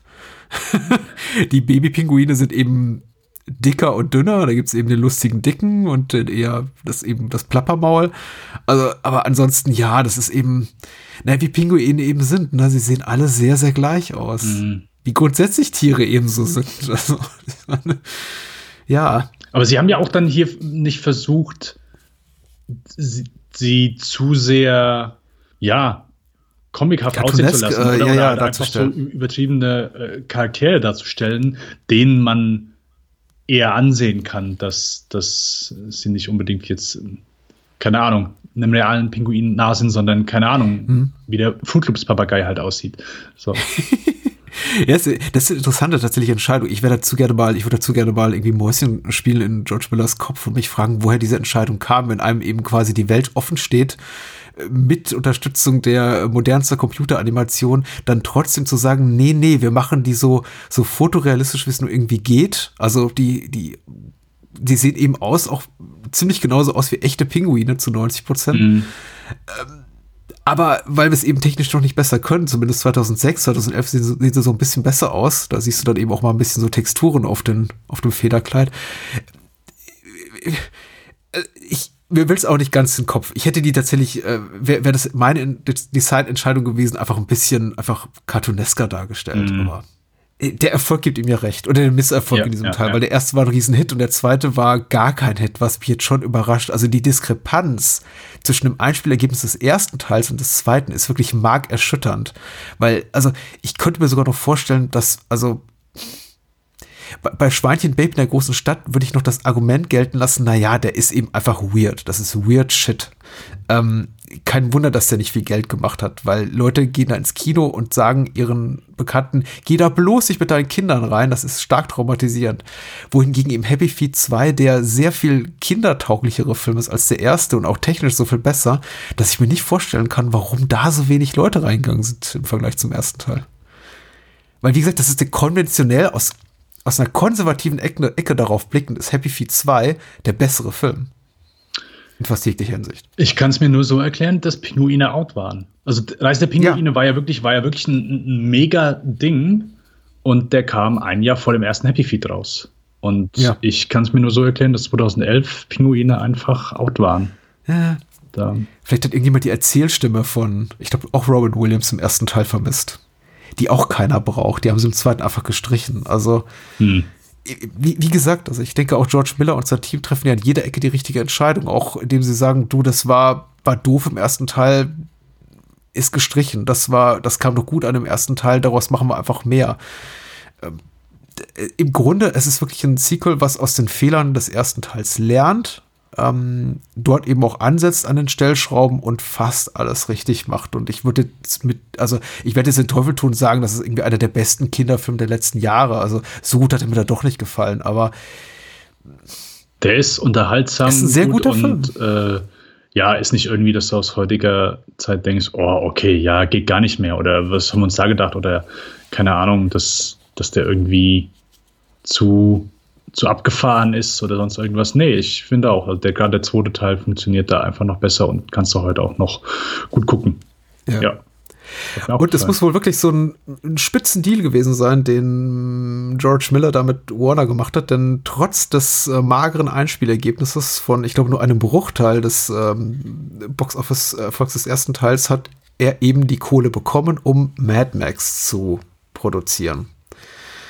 Die Dreharbeiten begannen, glaube ich, auch bereits 2012. Mhm, richtig. Schlauerweise hat man Mel Gibson mit äh, Tom Hardy ersetzt, was tatsächlich, fair, so fair muss man sein, auch äh, so schon George Millers Ansinnen war seit, seit vielen, vielen Jahren. Also ich glaube, er hat schon in den frühen 2000ern gesagt, also wenn wir noch mal einen Mad Max-Film machen, wird Mel Gibson nicht die Hauptrolle spielen. Und ich glaube, äh, der, der, Fall ins Ungnädige seitens Mel Gibson war da auch schon geschehen in den frühen 2000ern, also das war gar keine Option mehr. Und ähm, George Miller hat eben auch gesagt, er will Max relativ jung halten. Er hat kein Interesse daran, von Max dem alten Mann zu erzählen und äh, eben auch im Zuge von Mad Max Fury Road bereits äh, quasi Sequel oder Spin-off geplant namens äh, Mad Max Furiosa. Ich weiß nicht, ob von Beginn an mit äh, Charlize Theron in der Hauptrolle gedacht, aber auf jeden Fall schon ein quasi Mad Max Ableger mit einer weiblichen Hauptrolle. Und ähm, so geschah es dann eben. Und Dennis, kannst du noch nachvollziehen, wie lange dieser Film nicht nur in Development Hell war, weil da war er ja, glaube ich, 15 Jahre, bis dann die Dreharbeiten begannen, aber auch in Production Hell. Mir schien das ewig zu dauern, bis der rauskam. Ja, ähm, das auf jeden Fall. Ich habe, das war auch noch so die Zeit, wo ich auch, äh, ich sag mal, sehr intensiv dann so die, die, die Film-News-Seiten durchforstet habe und ich muss aber gestehen, ich zu dem Zeitpunkt und auch bis ich wirklich so diesen ersten Teaser gesehen habe, an dieses Projekt nicht wirklich geglaubt habe. Und jedes Mal, ja, hier, George Miller dreht mittlerweile den vierten Mad Max und ich denke, hä, wie alt ist der? Äh, der letzte Mad Max war auch kacke. Jetzt hat er irgendwie ein paar Pinguin-Musicals gedreht. Also mhm. ich habe absolut kein, kein Interesse an einem vierten Mad Max und ich konnte mir auch lange Zeit nicht mal ansatzweise vorstellen, dass der gut wird. Dann kam natürlich auch noch die Reshoots, also äh, auch mhm. noch jeder, jeder Bericht, der irgendwie vom, vom Set kam, war jetzt nicht unbedingt ja, förderlich. Also es war ja auch kein angenehmer Dreh. Also weder die Schauspieler kamen halt einfach auch nicht gut mit George Miller klar, beziehungsweise natürlich auch mit dieser Art Filme zu drehen nicht, weil mhm. also es gab kein Drehbuch. Es, also es gab einfach nur, die, die haben den Film ja geplant, haben einfach Storyboards gemacht genau, und es haben diese dann, endlose Reihe an Konzeptzeichnungen. Genau, und haben dann da mhm. so, okay, gut, aber wir müssen jetzt irgendwas irgendwie dem Studio vorlegen, oder zumindest den Schauspielern, damit die wissen, okay, einfach nur, äh, was oben, was unten ist. Und ich kann sehr gut nachvollziehen, dass es als Schauspieler unglaublich frustrierend ist, so einen Film zu drehen weil Action drehst du nun mal nicht schnell, sondern drehst du in vielen verschiedenen Einstellungen sehr langsam. Du hast keine Möglichkeit, irgendwie dein Können zu zeigen. Äh, du hast nicht unbedingt viel Dialog. George Hardy haben sie eh nur gesagt, ja, okay, dein, du hast ein, keine Ahnung, du, der wurde vielleicht pro Wort bezahlt und sie hatten, irgendwann ist Budget ausgegangen und sie mussten da kürzen. Anders kann ich es mir auch nicht vorstellen. Ja, äh, kann ich mir vorstellen. Und dass, dass ja auch vielleicht viele von der Crew gesagt haben, was heißt vielleicht, dass viele von der Crew gesagt haben, ja, okay, also das hier, ich meine, es ist teilweise echt beeindruckend, aber ich habe keine Ahnung, ob das hier überhaupt als Film funktioniert. Mhm. Ja, und dann kam im Juli 2014 war das da, wo der erste Teaser rauskam? Ein Jahr vorher? Ja, ja, er kam ein Jahr zuvor raus und er sah nicht so vielversprechend aus, mhm. ehrlich gesagt. Ja, es waren ein paar Stellen, wo ich dachte, oh, okay, ja, könnte was werden, aber mhm. ich glaube so erst, wo, wo der Hype angefangen hat, war als der, der, der, der erste, der erste richtige Trailer rauskam, wo man gesehen hat oder erahnen hat lassen, dass hier was Großes auf einen zukommt. Und selbst mhm. da muss ich gestehen, war ich noch so ein bisschen, okay, haben die jetzt einfach nur, weil ich weiß, ich kenne Mad Max 2 und ich weiß, wie das Finale aussieht, haben die jetzt einfach nur das komplette Finale in diesen Trailer gepackt? Und vorher nicht so. Das, das war so ein bisschen meine Befürchtung, dass ich dass all das, was ich dort sehe, äh, das Finale dieses Films ist und vorher ja, so ein bisschen auf Sparflamme läuft. Das war so ein mhm. bisschen meine Gefahr. Ich habe aber ähnliches befürchtet tatsächlich. Ähm, ich habe George Millers Karriere ein bisschen aus den Augen verloren. Und natürlich würde ich es jetzt nicht so scharf formulieren, wie du es gerade gemacht hast, aber du hast ja, ich, ich glaube, verkürzt kann man das schon so sagen, George Miller war für mich nicht, gehörte für mich 2014, 15 nicht mehr zu den Regisseuren, die ich noch so auf dem Schirm hatte, als, oh, das nächsten Film will ich unbedingt sehen.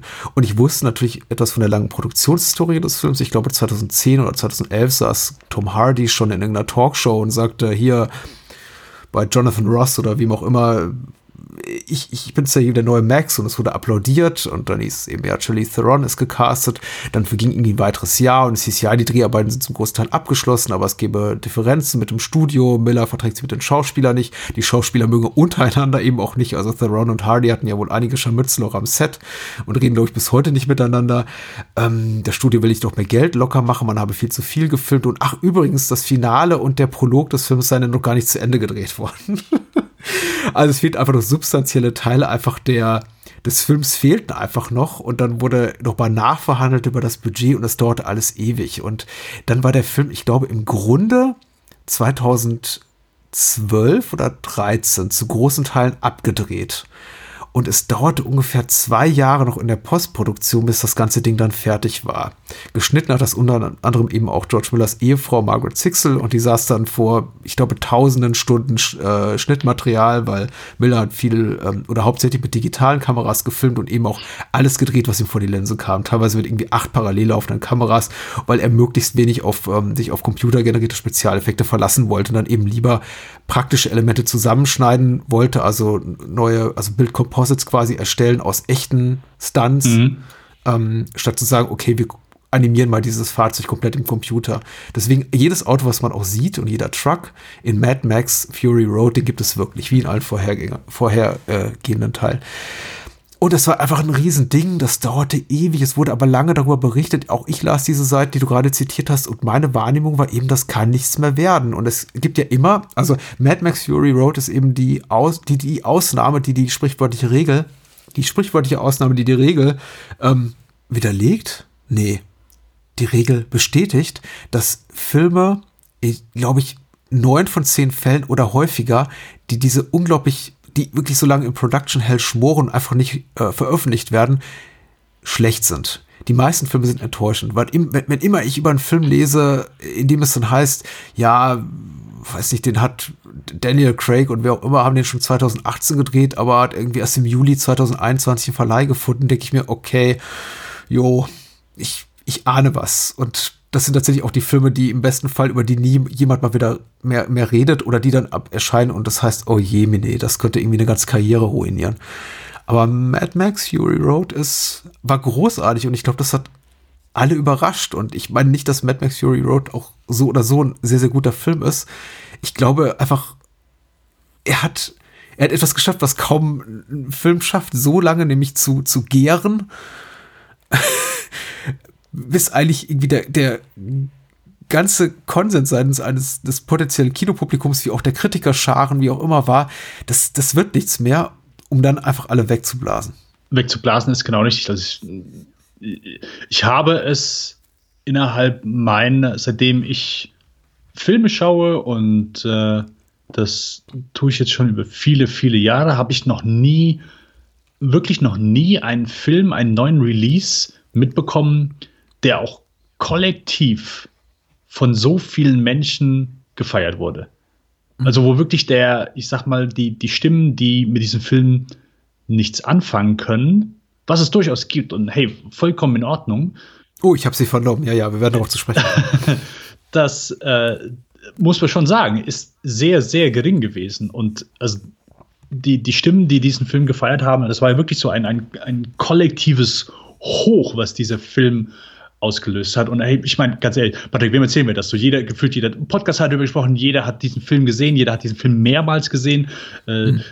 wir, wir werden wahrscheinlich in der Diskussion dem nichts Neues hinzufügen können, sondern einfach nur schon mal bestätigen können, hey, das Ding ist vor sechs Jahren rausgekommen und ähm, äh, wie man äh, in der Serie Silicon Valley äh, äh, wahrscheinlich sagen würde, this movie fucks. Kurz zur Handlung und dem Cast. Äh, erwähnt haben wir bereits Charlize Theron als ähm, Emperor Furiosa. Max Rokatansky wird gespielt von Tom Hardy diesmal. In weiteren Rollen sind zu sehen ähm, Hugh Keith Byrne, den Tokutter aus dem allerersten Mad Max-Film, glaube ich. Jawohl. Ja. Mhm. Äh, hier als Immortan Joe. Nicholas Hoult spielt äh, Nux. Und ähm, ich, ich tue mich immer tatsächlich ein bisschen schwer, die ja, die Ehefrauen von dem Bottom Joe auseinanderzuhalten. Äh, die mir am, am leichtesten erkennbar ist Zoe Kravitz. Aufgrund ihres prominenten Statuses, aber weiterhin spielen da noch mit Riley Coe, Abby Lee, ähm, oh, ja Nathan Whiteley, Jones als Statham's ja. Ehefrau. Oh ja, äh, sehr hübsch und ähm, viele weitere Charakterköpfe in großartigen Rollen, wie zum Beispiel den People Eater, der mit der äh, verkruppten Nase oder den Bullet Farmer, der mit den äh, Zähnen als Gebiss und äh, eine Haube aus äh, einem Muni äh, Munitionsgürtel oder Munitionskette, wie auch immer man das nennt.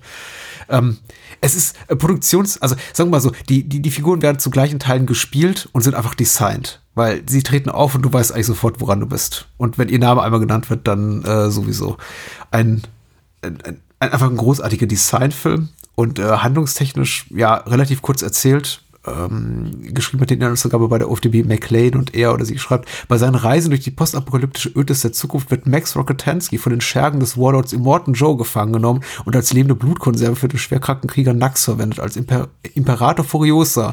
Eine wichtige Handlangerin Joes den Herrscher hintergeht, indem sie seine fünf Frauen befreit und während äh, einer Handelsmission mit ihnen an Bord ihres Kriegslassers flieht, ruft der Warlord sein Herr zur Verfolgung auf. Zu den Kriegern gehört auch Nax, der Max zur Blutversorgung an den Wagen schnallt, doch während des ersten Gefechts zwischen Joes Leuten und Furiosa kann sich Max befreien, Max befreien und bildet von da an eine Zweckgemeinschaft mit Furiosa und den Frauen, während sie weiter unerbittlich von den Truppen Jaws gejagt werden. Das werden sie auch, äh, kommen dann irgendwann noch an, wo sie eben ankommen wollen, im grünen Land, was eben kein grünes Land mehr ist, oder jenseits des grünen Landes, und äh, entschließen sich dann, wir wollen den ganzen Film quasi nochmal durchleben und fahren jetzt einfach zurück. Ja. Eine der großartigsten, glaube ich, äh, erzählerischsten Entscheidungen, die das äh, Kino neuerer Zeit getroffen hat. Einfach zu sagen, es hat dir doch so gut gefallen, wir machen das jetzt einfach nur mal rückwärts und noch mal lauter. als ich den gesehen habe. Was ja kaum noch geht zu dem Zeitpunkt. Ja, Entschuldigung. Alles gut. Ähm, da war ich so äh, erstmal, hä, wie? Jetzt, okay, hä, ihr fahrt jetzt einfach zurück? Wie? Okay. ja, ich meine, klar, war bisher geil so, aber jetzt äh, und also wie schnell dann auch nochmal das so äh, weggeblasen wird mit einem absolut großartigen Finale und Szenen für, für die Ewigkeit mit diesen Cirque du Soleil-Jungs und oh, das Ding ist einfach, ja, ist zum, zum Niederknien. Also ist auch heute noch einfach ein absoluter Maßstab. Und auch einfach die Tatsache, dass George Miller, ich meine, es wurde so oft gesagt, einfach in dem Alter so ein geiles Ding hinbringt. Da müssen wir einfach sagen, okay, gut, äh, qualitätsmäßig so, so eine Latte zu erreichen und, und einfach zu, auf die Ideen zu kommen. Und da ist ja einfach nochmal wirklich gaga Ideen hier innerhalb dieses Films, die, die in den vorherigen Mad Max-Filmen nicht drin waren.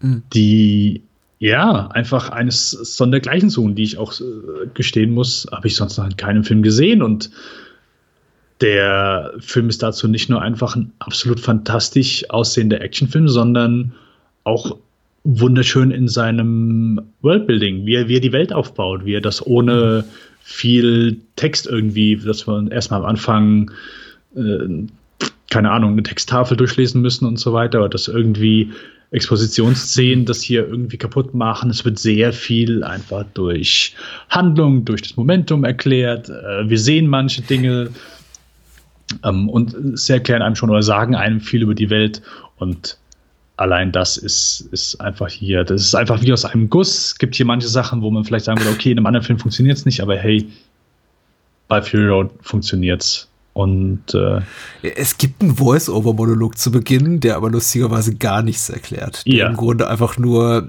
und das fällt einem, glaube ich, spätestens beim zweiten Mal auf, äh, sinnloses Gefasel zum überwiegenden Teil ist. Was mehr so in die Richtung geht, so, ich bin's, ich bin Max und ich bin echt schlecht gelaunt.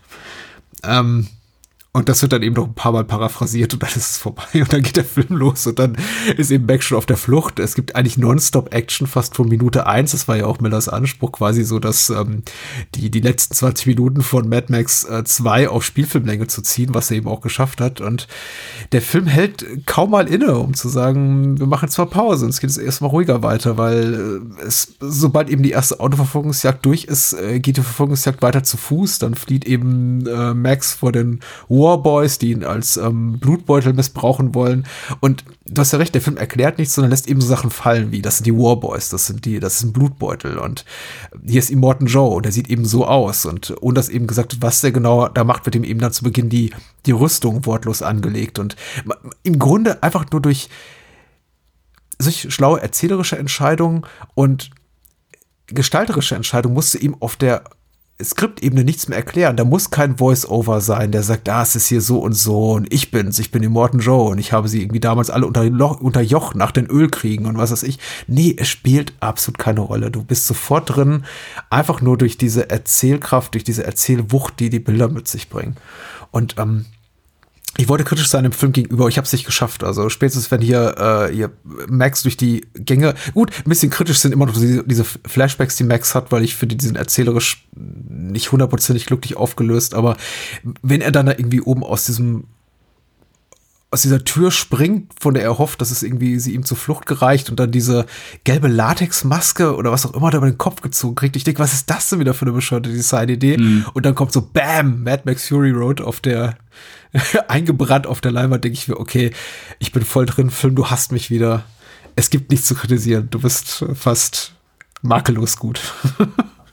da muss ich auch sagen, so am Anfang, da gehe ich mit, das wäre so, ich sag mal, wenn man vielleicht was kritisieren könnte, ja, es wird nicht wirklich aufgelöst, ist aber halt auch nicht irgendwie unnötig. Also ich, da, damit würde ich vielleicht so auf ein Thema kommen, was, keine Ahnung, kann man sich drüber streiten ich finde. Man sieht ein junges Mädchen in Flashbacks, ein Aboriginal, dem er wohl irgendwann mal begegnet ist auf seinen Reisen. Man sieht irgendwie kurz, wie einem irgendwie einem Bösewicht die Augen ja. rauspoppen, ne? Alles so Flashbacks zu einem vor, vorherigen Film. Genau. Aber wie du schon sagst, halt so, es wird, es wird nie wieder irgendwie danach aufgegriffen und ich finde so den Charakter von Max, äh, da ist auch einfach irgendwie nicht so viel da und das würde ich auch nicht gar nicht, sondern wie es äh, von dem, was der Film mit ihm macht, sondern keine Ahnung, so Tom Hardys stolche Performance ist hier mhm. vielleicht einfach auch nicht so mein Ding, weil er grummelt halt einfach viel. Er ist, also klar, Mel Gibson hat dann, war jetzt nicht auch, ist, ist auch ein sehr wortkarger Max gewesen, aber da habe ich ein bisschen mehr mitgenommen. Und mit Tom Hardy, okay. den ich als Schauspieler sehr schätze, hm, würde ich sagen, ist, wenn ich das wäre, auch so das Einzige, wo, wo ich ja, vielleicht nicht ganz zu 100% hinterstehe, okay, dieses Films, hm. ist, ist dann vielleicht Tom Hardy selbst. Ähm, und Weil ich fand ihn großartig tatsächlich. Okay, ja. ja. Ich, ich, mag seine, ich liebe einfach seine Genervtheit, wenn er da als Blutbeutel zweckentfremdet wird und eben quasi als ähm, mobiler Blutspender von Nax dienen muss und vorne eben eingesperrt ist in diesem Käfig. Und er ist so konstant genervt von allem, was um ihn rum passiert. Und die alle um ihn rum flippen aus und er hat im Grunde für alles nur so ein Augenrollen, Schräg, Schräg Panik übrig. Und denkt sich, ach du Scheiße, wo bin ich hier gelandet? Und das ist eben so die Dauerhaltung von Tom Hardy so für die ersten 60 Minuten des Films. Und ich fand die tatsächlich unglaublich amüsant. Ähm, ich muss tatsächlich mehrfach laut lachen, als sie eben so Close-ups von seinem Gesicht zeigten und ähm, drei Zentimeter neben seinem Ohr fliegt eben so ein Speer entlang und er dann irgendwie sowas murmelt wie, verdammt doch mal Leute, ich bin hier, ich bin hier vorne, ihr trefft mich fast und dann schon fliegt ihm das nächste Ding um die Ohren.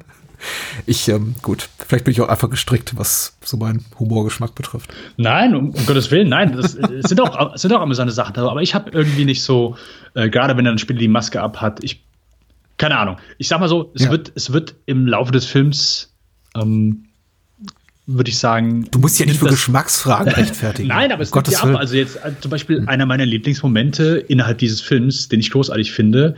Und äh, das ist für mich keine Frage.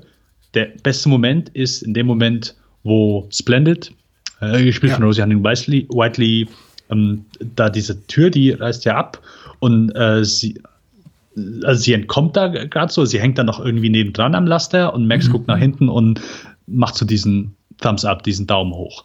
Absolut ja, oh großartig. Absolut. Oh. Ein ganz kleiner Moment, aber äh, als ich das im Trailer schon gesehen habe, dachte ich, okay, ja, großartig. Aber innerhalb des Films nochmal einfach dieses, dieses Zugeständnis, ja. Und das ist dann auch so der Moment, wo ich sage, ja, okay, da kann ich, da kann ich mehr mit, mit Tom Hardy anfangen. Wie gesagt, ich sage nicht, die Performance durchweg äh, funktioniert nicht für mich sie funktioniert stellenweise nicht unbedingt. Das mich, ist der ist Moment, der jede Montage beenden wird, wenn eines Tages Tom Hardy den Weg alles Irdischen geht. Das ja. genau das ja. ist der Moment, den sie zeigen ja. werden, wieder und wieder und wieder. Das ist für mich auch so der definierende Moment seiner jüngeren Karriere, ist dieses, ist dieser Daumen hoch.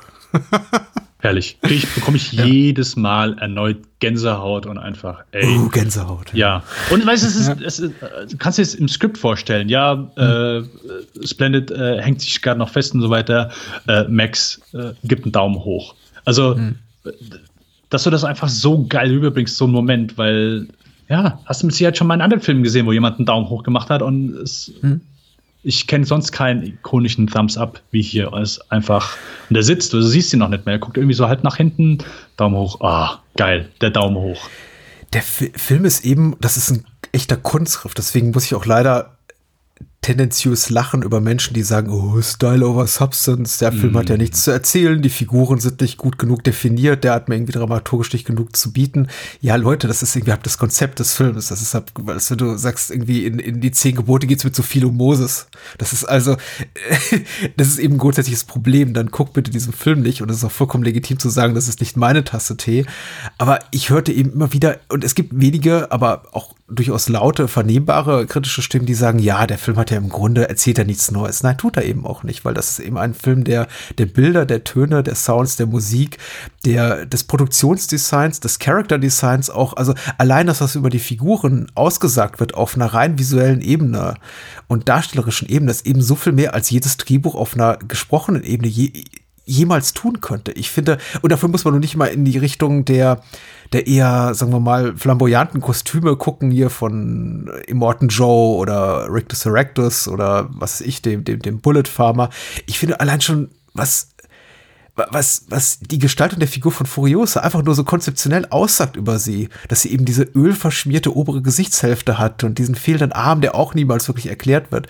Einfach so relativ im, im Kontext dieses Films fast schon subtile Designelemente, die trotzdem alles über sie aussagen, finde ich ganz großartig. Und ähm, das ist, das ist eine Kunst. Das ist eine Kunst, die ich möchte sagen, niemand sonst beherrscht, aber eben George Miller hier bis zur Perfektion treibt, dass eben das Audiovisuelle, die narrative Ebene über, zu Beginn nur überlagert und dann am Ende fast in die komplette Irrelevanz verdrängt. Weil am Ende ist mir fast schon egal, wer hier wen verfolgt und wer gerade ins Gras beißt und so weiter. Na gut, kümmert mich doch noch irgendwo, weil es ist auf jeden Fall ein erhabener Moment, wenn irgendwie dann auch Morton Joe stirbt am Ende des Tages. Aber er, er schafft es im Grunde zu beweisen, also für mich die Beweisführung erfolgreich anzutreten, dass es das pure transgressive Kino geben kann, dass sich irgendwie über jede Notwendigkeit einer nachvollziehbaren Erzählhandlung hinwegsetzt.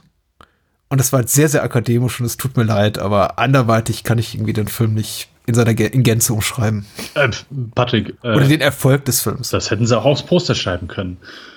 Ja, genau, wäre ein bisschen lang gewesen.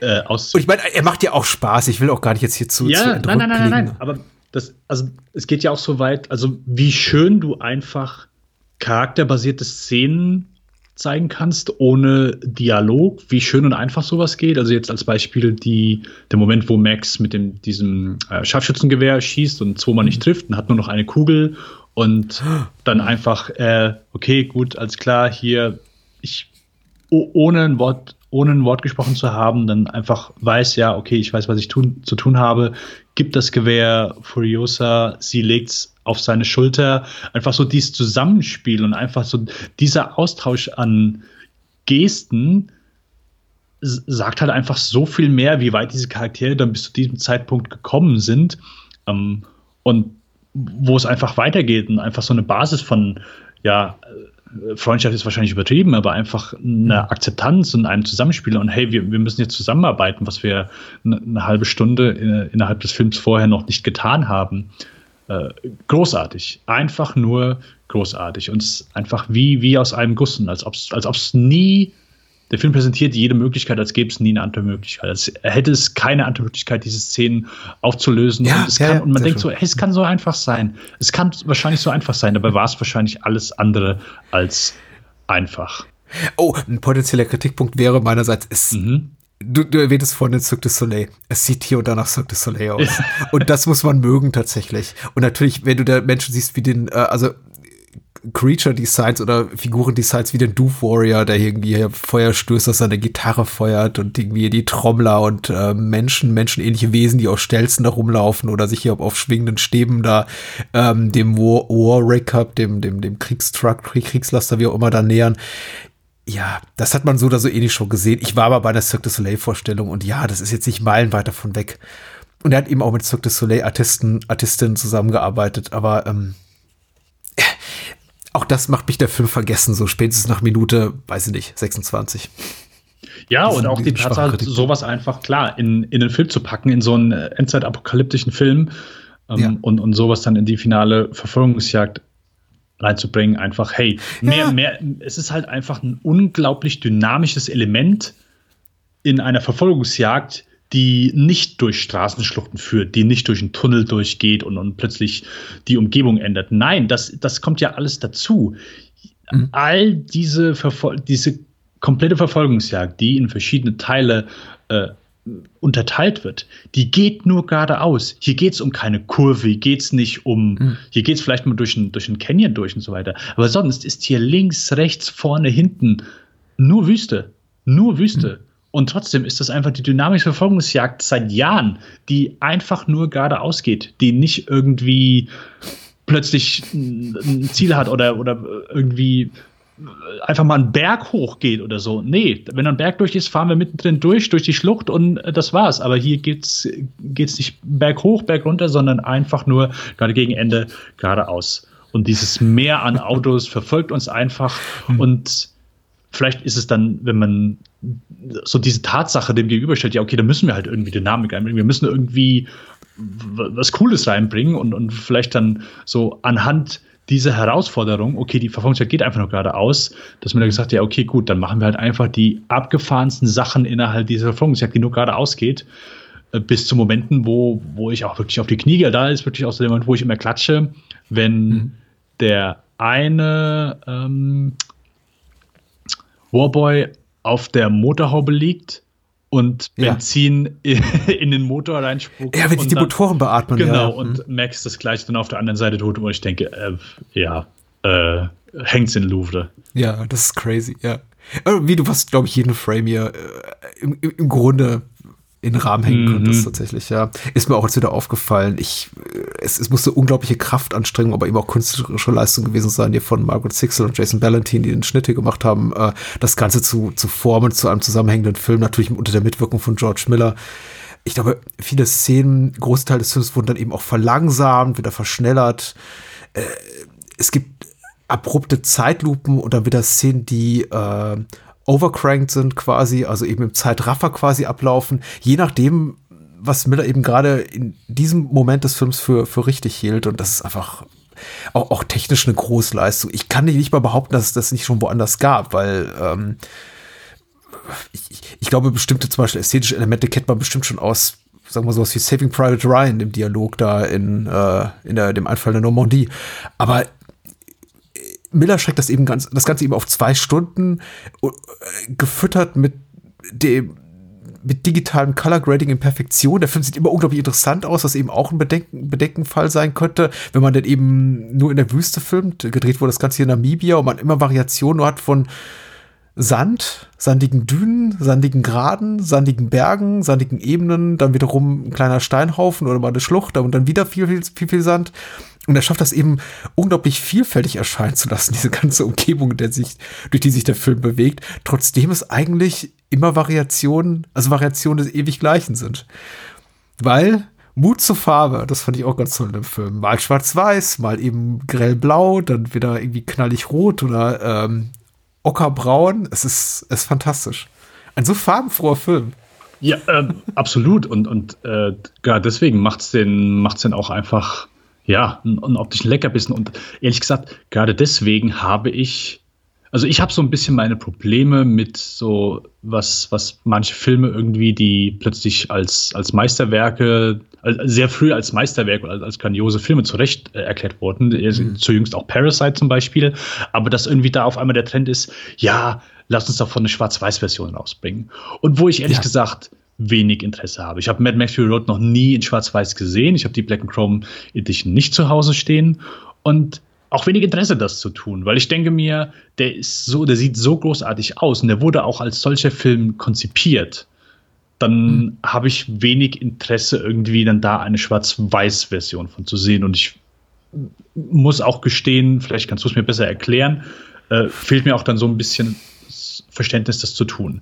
Bei äh, Frank Darabonts Der Nebel. Da, kann ich, da konnte ich es noch so, ein, mhm. ich sag mal, ein Stück weit nachvollziehen, äh, nachvollziehen und war, glaube ich, sogar ursprünglich da mal so Teil des Konzepts, auch weil es ja einfach so ja, Hommage an klassisches Horror-Narrativ ja, ist, genau, genau klassische Monsterfilme. Genau, aber hier ja. äh, habe hab ich so den Sinn nicht ganz erkannt und äh, keine Ahnung, das war für mich dann mehr, also klang halt so an einer etwas leeren Prestige-Entscheidung.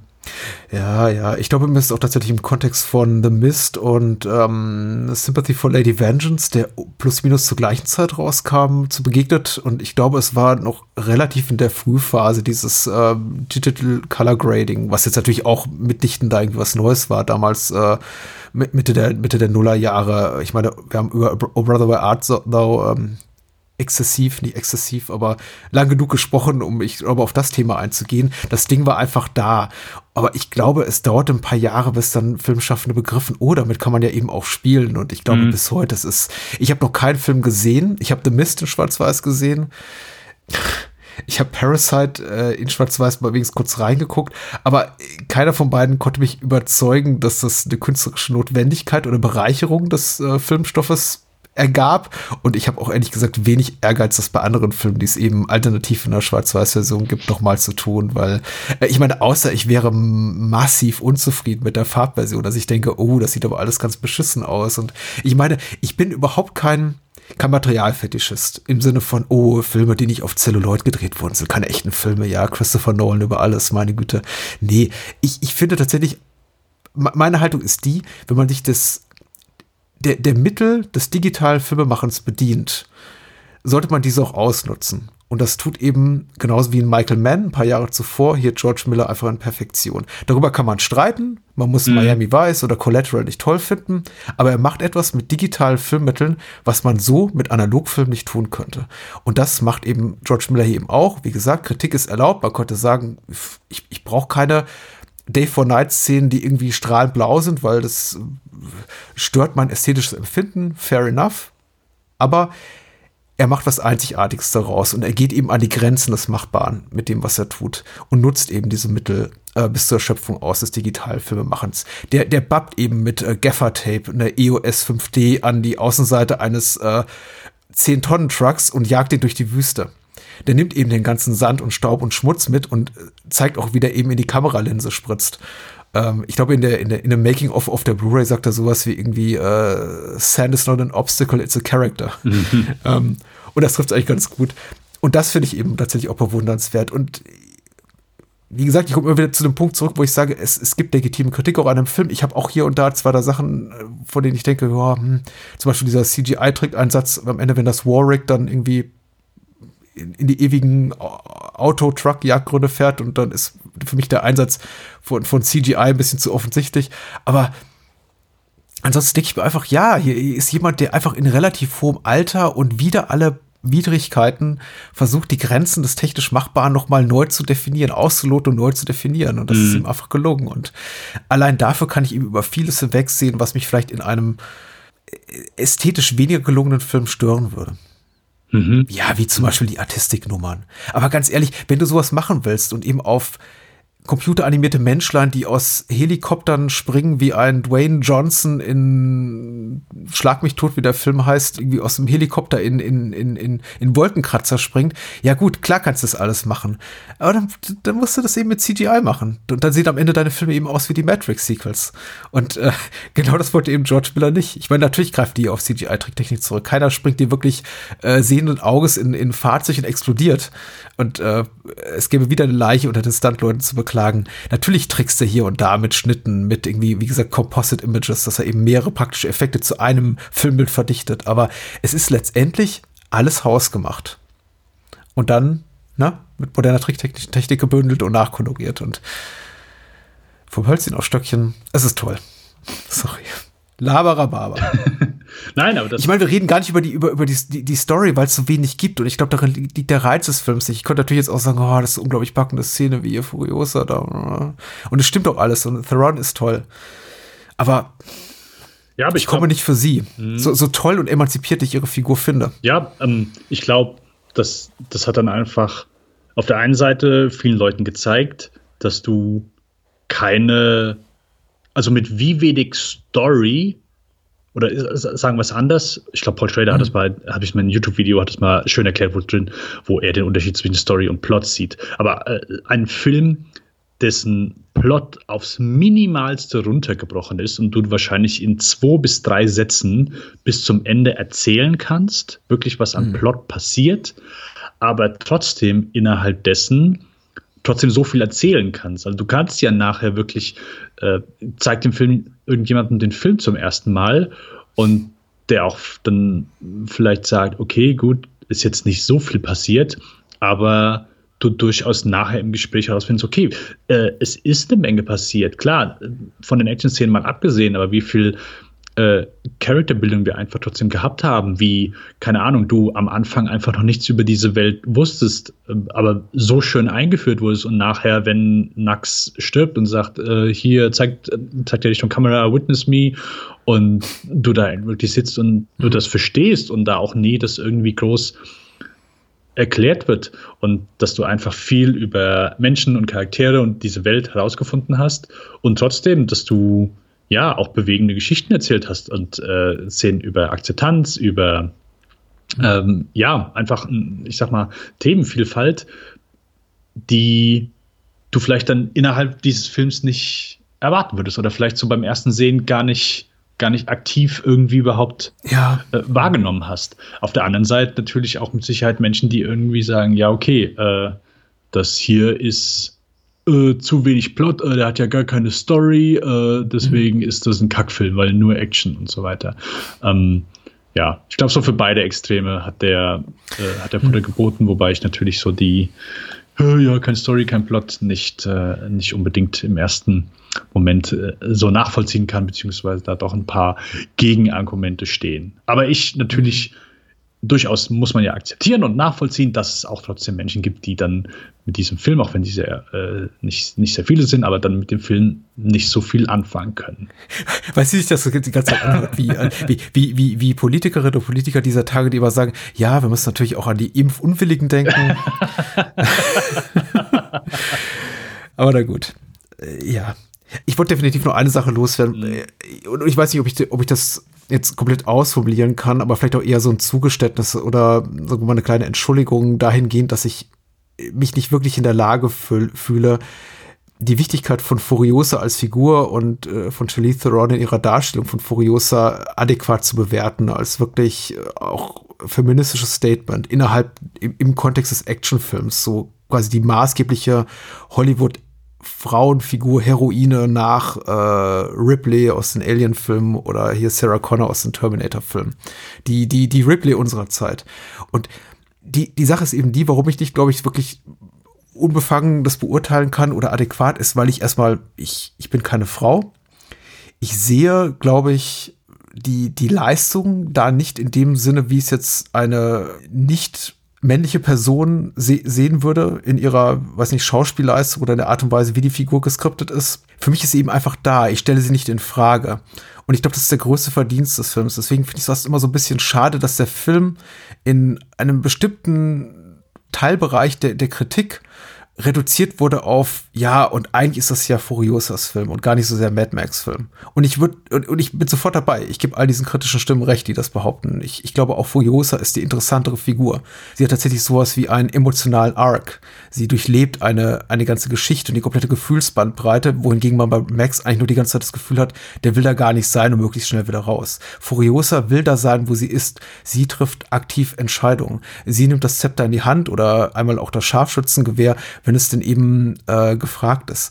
Ich habe das einfach so in, akzeptiert. Ich habe nie hinterfragt die Sinnhaftigkeit des Ganzen oder sagen wir mal die mögliche Deplatziertheit ihrer Rolle in diesem Film, was glaube ich immer die Menschen, die ihre Rolle so herausheben als emanzipatorisches Statement, ich glaube auch unwissentlich tun, weil sie glaube ich selber noch einem sehr stark diskriminierenden Geschlechterbild oder Geschlechterrollen nachhängen und das als bemerkenswert empfinden. Ich habe ehrlich gesagt, ich weiß, ich möchte mich jetzt nicht selber auf so ein Podest stellen und sagen, ich bin besser als die alle da draußen. Aber ich habe diesen Film noch nicht ein einziges Mal geguckt. Ich habe ihn jetzt zum vierten Mal gesehen und mir dabei gedacht, so, ist ja schon interessant, dass Furious ja eigentlich die eigentliche Hauptrolle spielt, obwohl es ein Mad Max-Film ist, weil auch das ist zwingend. Genauso wie mich die Bilder und die Töne, die hier äh, George Miller auf die Leinwand zaubern, natürlich auch Unterstützung hier des von Junkie XL, der den Score geschrieben hat und allen anderen Beteiligten, die ich auch bereits genannt habe, John Cena der Kamera, auch ganz großartig. Also ab, abgesehen davon, dass er mich eigentlich die Notwendigkeit einer Geschichte vergessen lässt, lässt er, macht er mich auch komplett vergessen, dass das hier eigentlich ein, eigentlich ein Mad Max-Film sein sollte und es doch eigentlich um Max-Traumata geht und um, um, um, um Max kathartischen Moment und nicht um den von Furiosa es ist einfach so, wie es ist. Es fühlt sich alles komplett organisch an und zwingend. Und dieser nicht vollendete Gedanke wäre mein Beitrag zu dieser ganzen Mad Max Fury Road ist der wichtigste weibliche Actionfilm und die wichtigste weibliche Action-Protagonistin ist Furiosa dieses Jahrtausends. Und ich glaube, das stimmt. Und ich glaube, das ist wichtig. Aber ich finde, darauf sollte der Film nicht reduziert werden. Lass uns aber keine Gedanken machen. Das ist komplett normal. Also Frauen sind cool. Ich, und Frauen sollen die Hauptrollen Actionfilm spielen, verdammt nochmal. Es war auch für mich nie, dass mich da, dass ich da aktiv drüber nachgedacht habe und gesagt habe, ja, okay, aber er ist doch jetzt doof, dass irgendwie Max da gar nicht mehr aktiv, der ist ja auch aktiv genug. Also, das war auch nie irgendwas, was mich hat. Ich habe ich hab mir so gerne über den Kopf zusammengeschlagen, an, an was sich manche Menschen an diesem Film gestört haben oder wo sie sagen, ja, ich habe auch noch nie fairerweise eine solche Stimme gehört. Naja, ich sag mal, aktiv nicht gehört, aber ich habe durchaus hm. solche Momente äh, im Internet gelesen. Es gab nicht diese Ray-Diskussion wie im, im, im Zuge der, der späteren Star Wars-Sequels, was aber, glaube ich, auch mit der Qualität der Star Wars-Sequels zusammenhängt. Ja, aber. Wäre die besser? Äh, aber um, um, um auch fair zu sein, also, äh, was heißt fair zu sein, aber wie war es denn in den anderen Mad Max-Filmen? Also da war ja Max auch jetzt im ersten vielleicht noch verhältnismäßig, ja. aber sonst ist der jetzt auch, also Mad Max Fury, äh, Fury Road, äh, The Road Warrior, der lange vor Fury Road als der mit Abstand beste Mad Max gegolten hat, ähm, für manche sogar auch noch ist. Aber ist Mel Gibson da der emotionale Anker dieses Films? Nein, zunichten. Also fast jeder zweite Charakter, äh, inklusive des Feral Kid, hat, macht da wahrscheinlich mehr äh, emotionalen Wandel durch als er selbst. Also er bleibt gleich. Er ist weiterhin der Stoische. Keine, was hat er? 120 Wörter innerhalb dieses Films? Äh, keine Ahnung, 20 mehr als Arnold Schwarzenegger im ersten Terminator.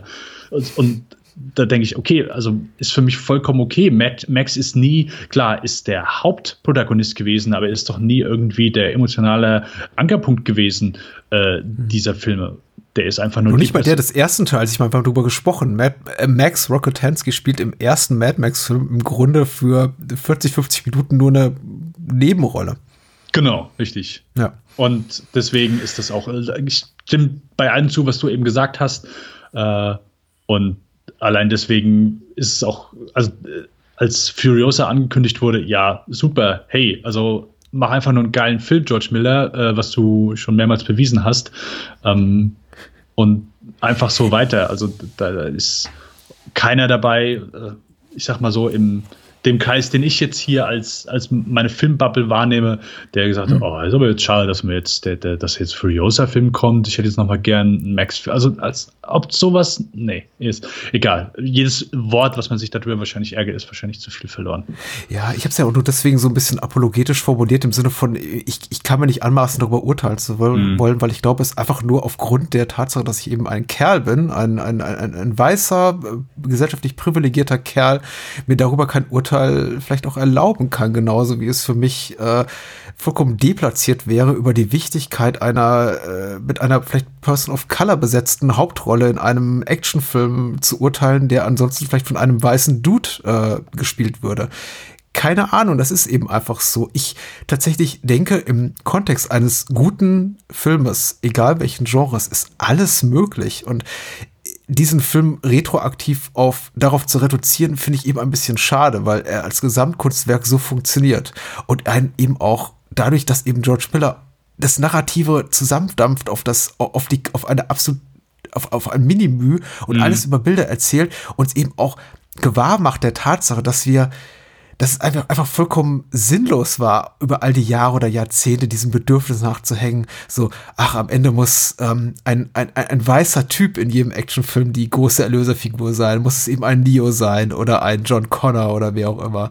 Es ist, ähm, nein, das ist nicht der Fall. Aber ganz ehrlich, da hat er auch gute Vorläufer und konnte, glaube ich, auch nachvollziehbar argumentieren, dass äh, eine Figur wie Sarah Connor schon den den Boden geebnet hat für, für eine Figur wie hier Furiosa. Aber es sollte kein Thema sein, es ist leider noch ein Thema und ich hoffe einfach, dass wir jetzt dieser Tage und in den kommenden Jahren Filme dieser Art haben werden, werden und es wird keiner mehr sagen, hey, ich vermisse die muskelbepackten Dudes hier in den Hauptrollen. Also mm, ja.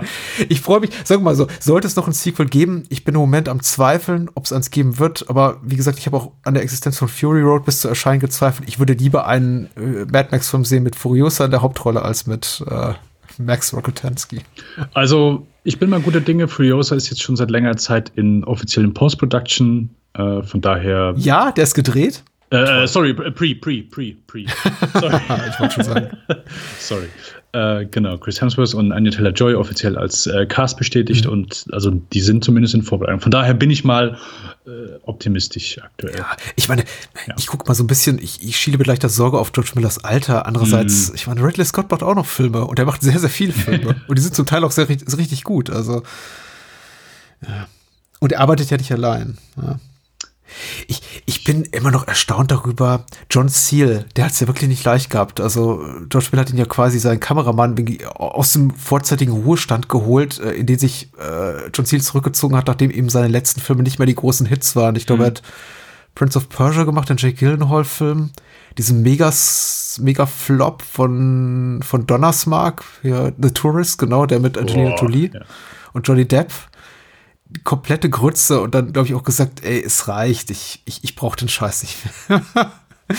und George Miller hat ihn zurückgeholt und ähm, ich glaube, ihm damit auch ein großes Geschenk gemacht, nochmal so zum, Karriereende, weil, also, wie gesagt, man kann erzählerisch an, an Mad Max einiges, Fury Road einiges aussetzen, aber visuell nischt. Nee, das Ist meine äh, Meinung. ist ein Bonbon.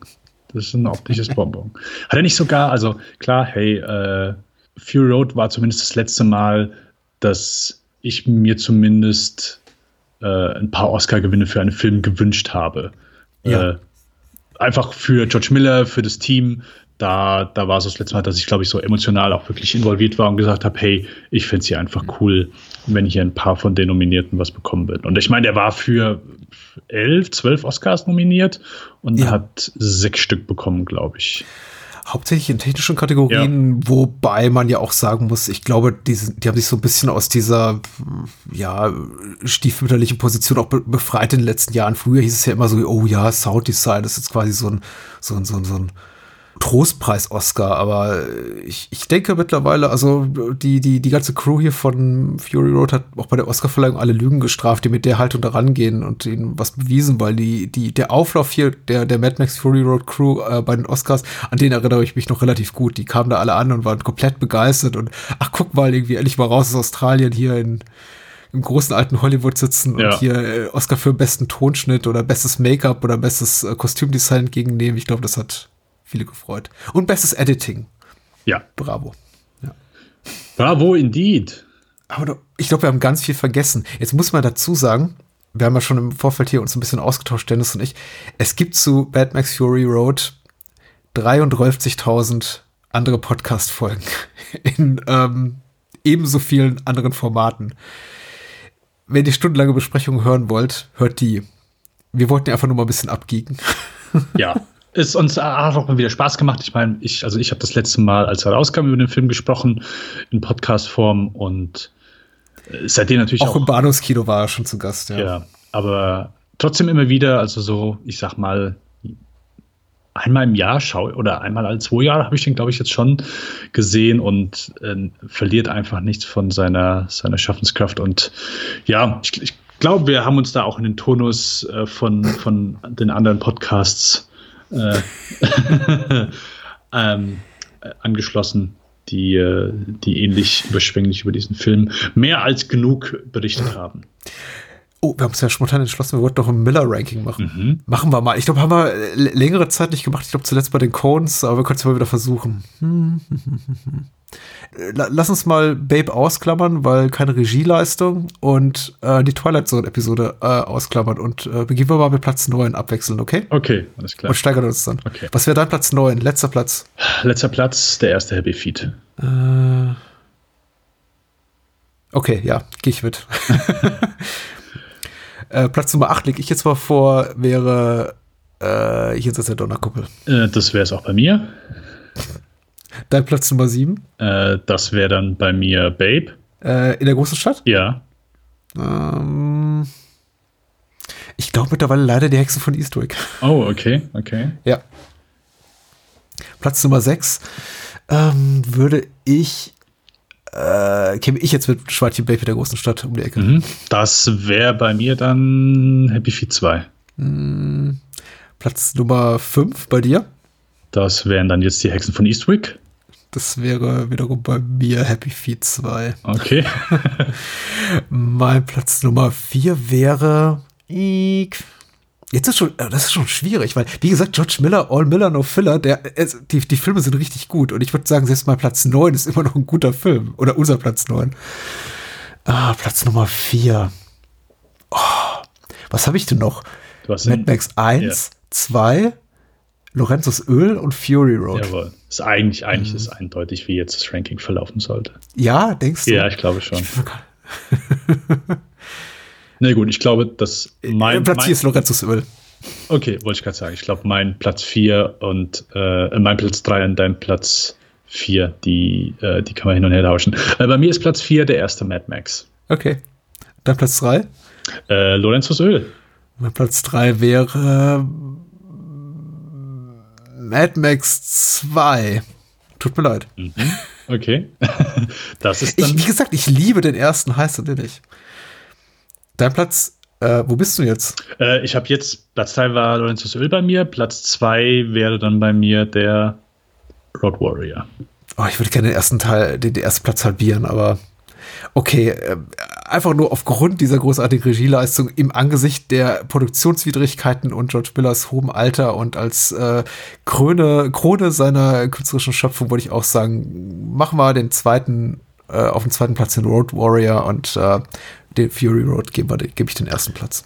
Eine Entscheidung, die, glaube ich, jeder nachvollziehen kann, Patrick. Und du ja auch anscheinend, ja. wenn ich jetzt so richtig mitgerechnet habe. Okay. Aber wie gesagt, also wir, wir schwanken hier so, wir sind hier ganz klar auf, äh, würden wir in, in, in Letterboxd äh, hier alles bewerten. Ehrlich gesagt, schwanken wir hier nur weitgehend jetzt mal, sagen wir mal, Happy Feet und äh, die Donnerkuppel ausgenommen, nur so auf vier, fünf Sterne Niveau, mhm. finde ich. Ja.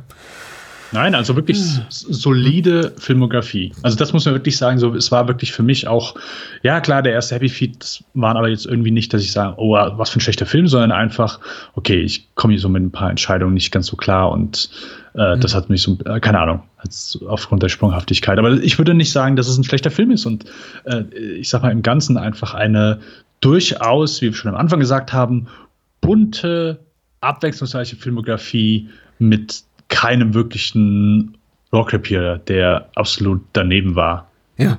Und mit ein paar wirklich großartigen Highlights ja. im Action-Genre. Ja.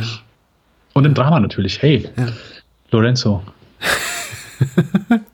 ich überlege gerade, wo ich die Twilight Zone-Episode dazwischen packen würde, weil die war natürlich auch ganz großartig, aber es ist natürlich Äpfel mit Birnen vergleichen und ich, ich, tät, ich würde mich jetzt auch schlecht fühlen, wenn ich irgendwo zwischen, sagen wir mal, äh, Lorenzos Öl und irgendwie den zweiten Mad Max-Film dann äh, diese Twilight Zone-Episode packe. Mhm. Also, obwohl die schon toll war. Also insofern, ähm, außer Konkurrenz, äh, so lief eben auch äh, Fury Road in Cannes und vielleicht ist das auch einfach gut so. 2015. So, ich würde sagen, um Match doch ein bisschen hinzuhalten, beziehungsweise sie zu zwingen und zuzuhören, wo man uns sonst noch so hören kann, äh, teasern wir unsere nächsten Filmschaffenden, unsere nächste Miniserie an, nachdem wir gesagt haben, wo man uns sonst noch so hören kann und diesen, dieses Podcast-Format auch unterstützen kann. Lieber Dennis, wo kann man dich sonst noch so hören? Sonst könnt ihr mich im Lichtspielcast hören. Das, den findet ihr natürlich bei euren Podcatchern eurer Wahl, ansonsten Spotify, iTunes und ja, da haben wir in letzter Zeit über unter anderem Dune, No Time to Die, äh, den Ridley yes, Scott Film yes. The Last Duel gesprochen und oh. ja, äh, im letzten, letzten Cast leider über äh, Army of Thieves. wie, wie, wie, war The Last Duel? Ich bin neugierig. Oh, ich fand den super. Also, äh, der geht ja leider in den Kinokassen unter, aber sehr, sehr starker Film. Kann ich, kann ich jedem nur empfehlen. Ridley Scott, ähm, ist so ein Filmschaffender tatsächlich, dessen, ich glaube, dessen, mit dessen Karriere wir auch schon hier und da geliebäugelt haben, mhm. der allerdings immer noch so produktiv ist, dass ich glaube, die nach aktuellem Stand ziemlich endlos wäre und wir damit ein ganzes Jahr äh, verbringen würden. Insofern, wir haben uns für eine etwas kürzere Filmografie äh, entschieden, aber zuvor muss ich sagen, wenn man mehr von mir hören möchte und vor allem meinen lieben Co-Hosts, dann kann man das tun bei das ABC des Films, beim, bei der Bahnhofskino Extended Edition und natürlich bei Bahnhofskino, dem Herz- und Magen-Format, das ich seit knapp zehn Jahren moderiere mit dem Daniel Gramsch. Und ich möchte auch nochmal ausdrücklich darum bitten, wer uns was Gutes tun möchte, der teilt Spielfilm mit seinen Freundinnen und Freunden, vielleicht bei Facebook, Twitter, Insta oder wo auch immer ihr sonst unterwegs seid. Äh, empfehlt uns weiter.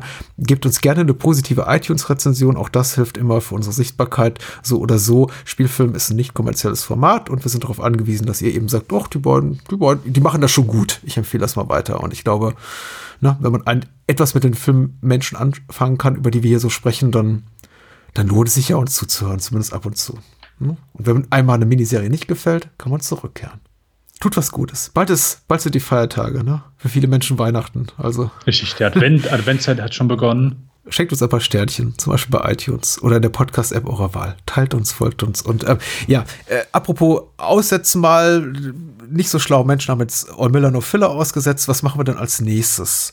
Wir sind mal wieder richtig ambitioniert. Und lieber Dennis, Sag mal bitte, was haben wir vor als nächstes? Als nächstes gibt es die Filmografie von dem werten äh, Herrn Oliver Stone. Yes. Und das könnte dauern. Ich glaube, nach meiner bisherigen Rechnung, ich werde die noch einkreisen, verschärfen, korrigieren, wie auch immer. Dauert das sieben Monate ungefähr, sich da durchzufressen.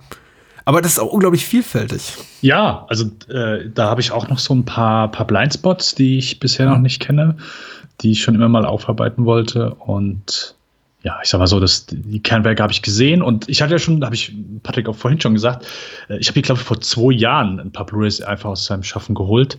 Und seitdem stehen die aber immer noch in Folie verpackt bei mir im Schrank. Und äh, äh, ja, diese, diese Lust hat sich jetzt so in den zwei Jahren einmal noch mal mehr aufgebaut, da noch mal über ein paar Filme, die ich sowieso großartig finde, drüber zu schauen und ein paar andere Filme neu zu entdecken oder äh, überhaupt zu entdecken. Und also ich freue mich drauf, wirklich. Oliver Stone, da, da habe ich Bock drauf. Ich auch. Und vor allem enorm vielfältig, actionreich, politisch, kontrovers. Es wird auch absolut, absolut schmierig mal. Und gerade zu Beginn seiner Karriere hat ja auch Oliver Stone ein paar Böcke geschossen, meine Güte. Äh, aber dann auch später in seiner Karriere wiederum. Also äh, es wird, glaube ich, interessant und ich glaube auch qualitativ äh, deckt wir das ganze Spektrum ab von äh, grandios, unantastbares Meisterwerk bis hin zu, oh je, was haben sich dabei alle nur gedacht? Also, äh, und ich glaube, wir fangen gleich nächste Woche, äh, nicht nächste Woche, nächsten Monat, 2022, beginnen wir eben entsprechend mit, ähm, ja, seinem ersten großen Aufschlag, der da wäre Salvador, was aber eben so sein erster und dritter Film war, nachdem alle gesagt haben, wow, der Mann kann was. Aber zuvor hat er eben so eine richtig ähm, in der schmierigen Ecke des Sandkastens gebuddelt und Sachen gemacht wie Seizure, einem kleinen, unabhängigen äh, Thriller und ähm, Die Hand mit Michael Caine, auf die ich mich auch besonders freue, weil das so, ich weiß nicht, wo ich den mal gesehen habe und ich fühle mich danach so ein bisschen, bisschen, bisschen peinlich berührt und auch dreckig. Also mal gucken, was das Wiedersehen bringt. Also, Seizure äh, kriegt man, glaube ich, auch beim Streaming-Anbieter eures Vertrauens. Yeah, yes, Hand. yes. Ja. Mhm. Und Salvador überhaupt, äh, ich glaube, fast aller Orten mittlerweile in guten Editionen verfügbar. Guckt mit. Wir freuen uns. Ciao, ciao. Bye.